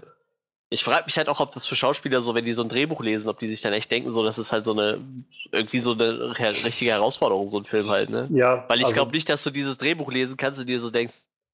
Also Jennifer Lawrence meinte, sie hat das Drehbuch gelesen und war danach schon darauf eingestellt, dass es eine ziemlich harte Nummer wird und das war dann wohl auch ziemlich anstrengend. Also sie hatte wohl ja. irgendwie einen Ohnmachtsanfall oder sowas am Set und hat sich noch so einen eigenen Safe Space einrichten lassen, wo sie dann nach den Drehs irgendwie hingehen konnte, wo sie einfach nur mit äh, guter Musik berieselt wurde und irgendwie Fernsehen hatte, einfach um sich abzulenken. So.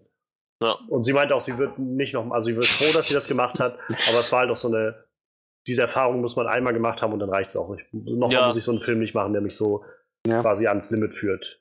Ja, so, so, so kann ich mir das auf jeden Fall auch vorstellen und äh,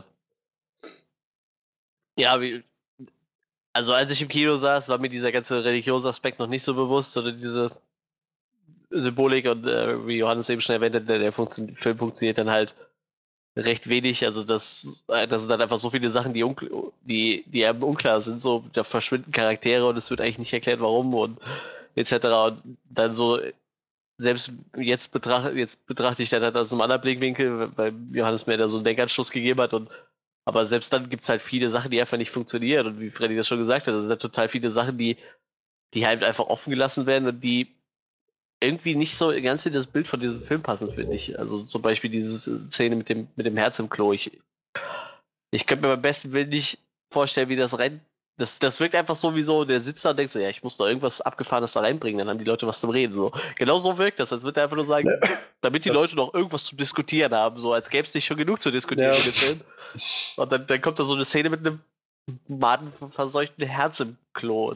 Ich, ich weiß nicht, also ja, und äh, ja, zu, ich habe ja eben schon gesagt, also ich habe tatsächlich, normalerweise rede ich immer mit ganz vielen Leuten über Filme, die ich gesehen habe, aber ich, ich glaube, in dem Fall hätte ich den Film auch echt nur einem empfohlen und das ist wirklich so jemand, der der dann auch wirklich sich hinsetzt und so einen Film halt ziemlich lange irgendwie auseinander nimmt und darüber philosophiert und so, aber ich glaube, richtig weiterempfehlen. Also ich wüsste nicht, wem ich den weiterempfehlen soll, den Film. Ich komme dann letztendlich irgendwo so bei ja, 6 von 10 raus, weil ich, ich finde schon, dass die schauspielerische Leistung da doch sehenswert ist halt, ne? Aber wie gesagt, allein deshalb würde ich jetzt keinem sagen, guckt euch den Film an. Da muss man echt, das ist echt ein Film, da muss man, glaube ich, Bock drauf haben und äh, auch echt Zeit haben, da noch drüber nachzudenken und wahrscheinlich noch ein paar Leute haben, mit denen man drüber diskutieren kann. Ja. Tja. Dann sind wir durch für diese Woche. Haben wir schon einen Film für nächste Woche eigentlich? Ja, Kingsman. haben wir Kingsman, natürlich. Nächste Woche äh, erwartet euch hier an gleicher Stelle natürlich Kingsman. Teil 2. Wie ist er? The Golden Circus? Nee, The Golden, The Golden Circle. Golden Circle, genau, so war das. Ich, ich hatte irgendwas mit The Golden und äh, irgendwas kreisförmig im Kopf. Der güldene Kreis. Ja, ähm. Die schön, Königsmänner, schön. ein gar gülden Kreis. ich äh, bedanke mich natürlich bei meinem äh, netten Panel. Nächste Woche wird Johannes dann wahrscheinlich auch wieder fit sein und äh, kann dann wieder hosten, tippe ich mal. Vielleicht. Mal gucken, wie es so läuft. Ja, mal scha schauen wir mal. Ähm, ja, äh, schön, dass ihr euch das angehört habt. Äh, wenn ihr euch das gefallen hat, dürft gerne bei uns bei iTunes abonnieren oder auch mal eine Bewertung schreiben. Das hilft natürlich sehr viel weiter. Ähm, ihr findet uns natürlich auch bei Soundcloud, Facebook etc., allen gängigen Portalen auf www.onscreenreview.de findet ihr uns natürlich auch. Dort werden ab und zu auch mal schriftliche Reviews verfasst oder ähnliches. Sonst, wie gesagt, ich glaube, am meisten los ist immer auf unserer Face Facebook-Seite so. Johannes hängt sich da ganz schön rein. und Ja, äh, wenn es passt. ja, da würde ich sagen, ich äh, wünsche allen noch einen schönen Tag, schönen Abend, je nachdem, wann euch das anhört. Und wir hören uns nächste Woche. Auf Wiedersehen.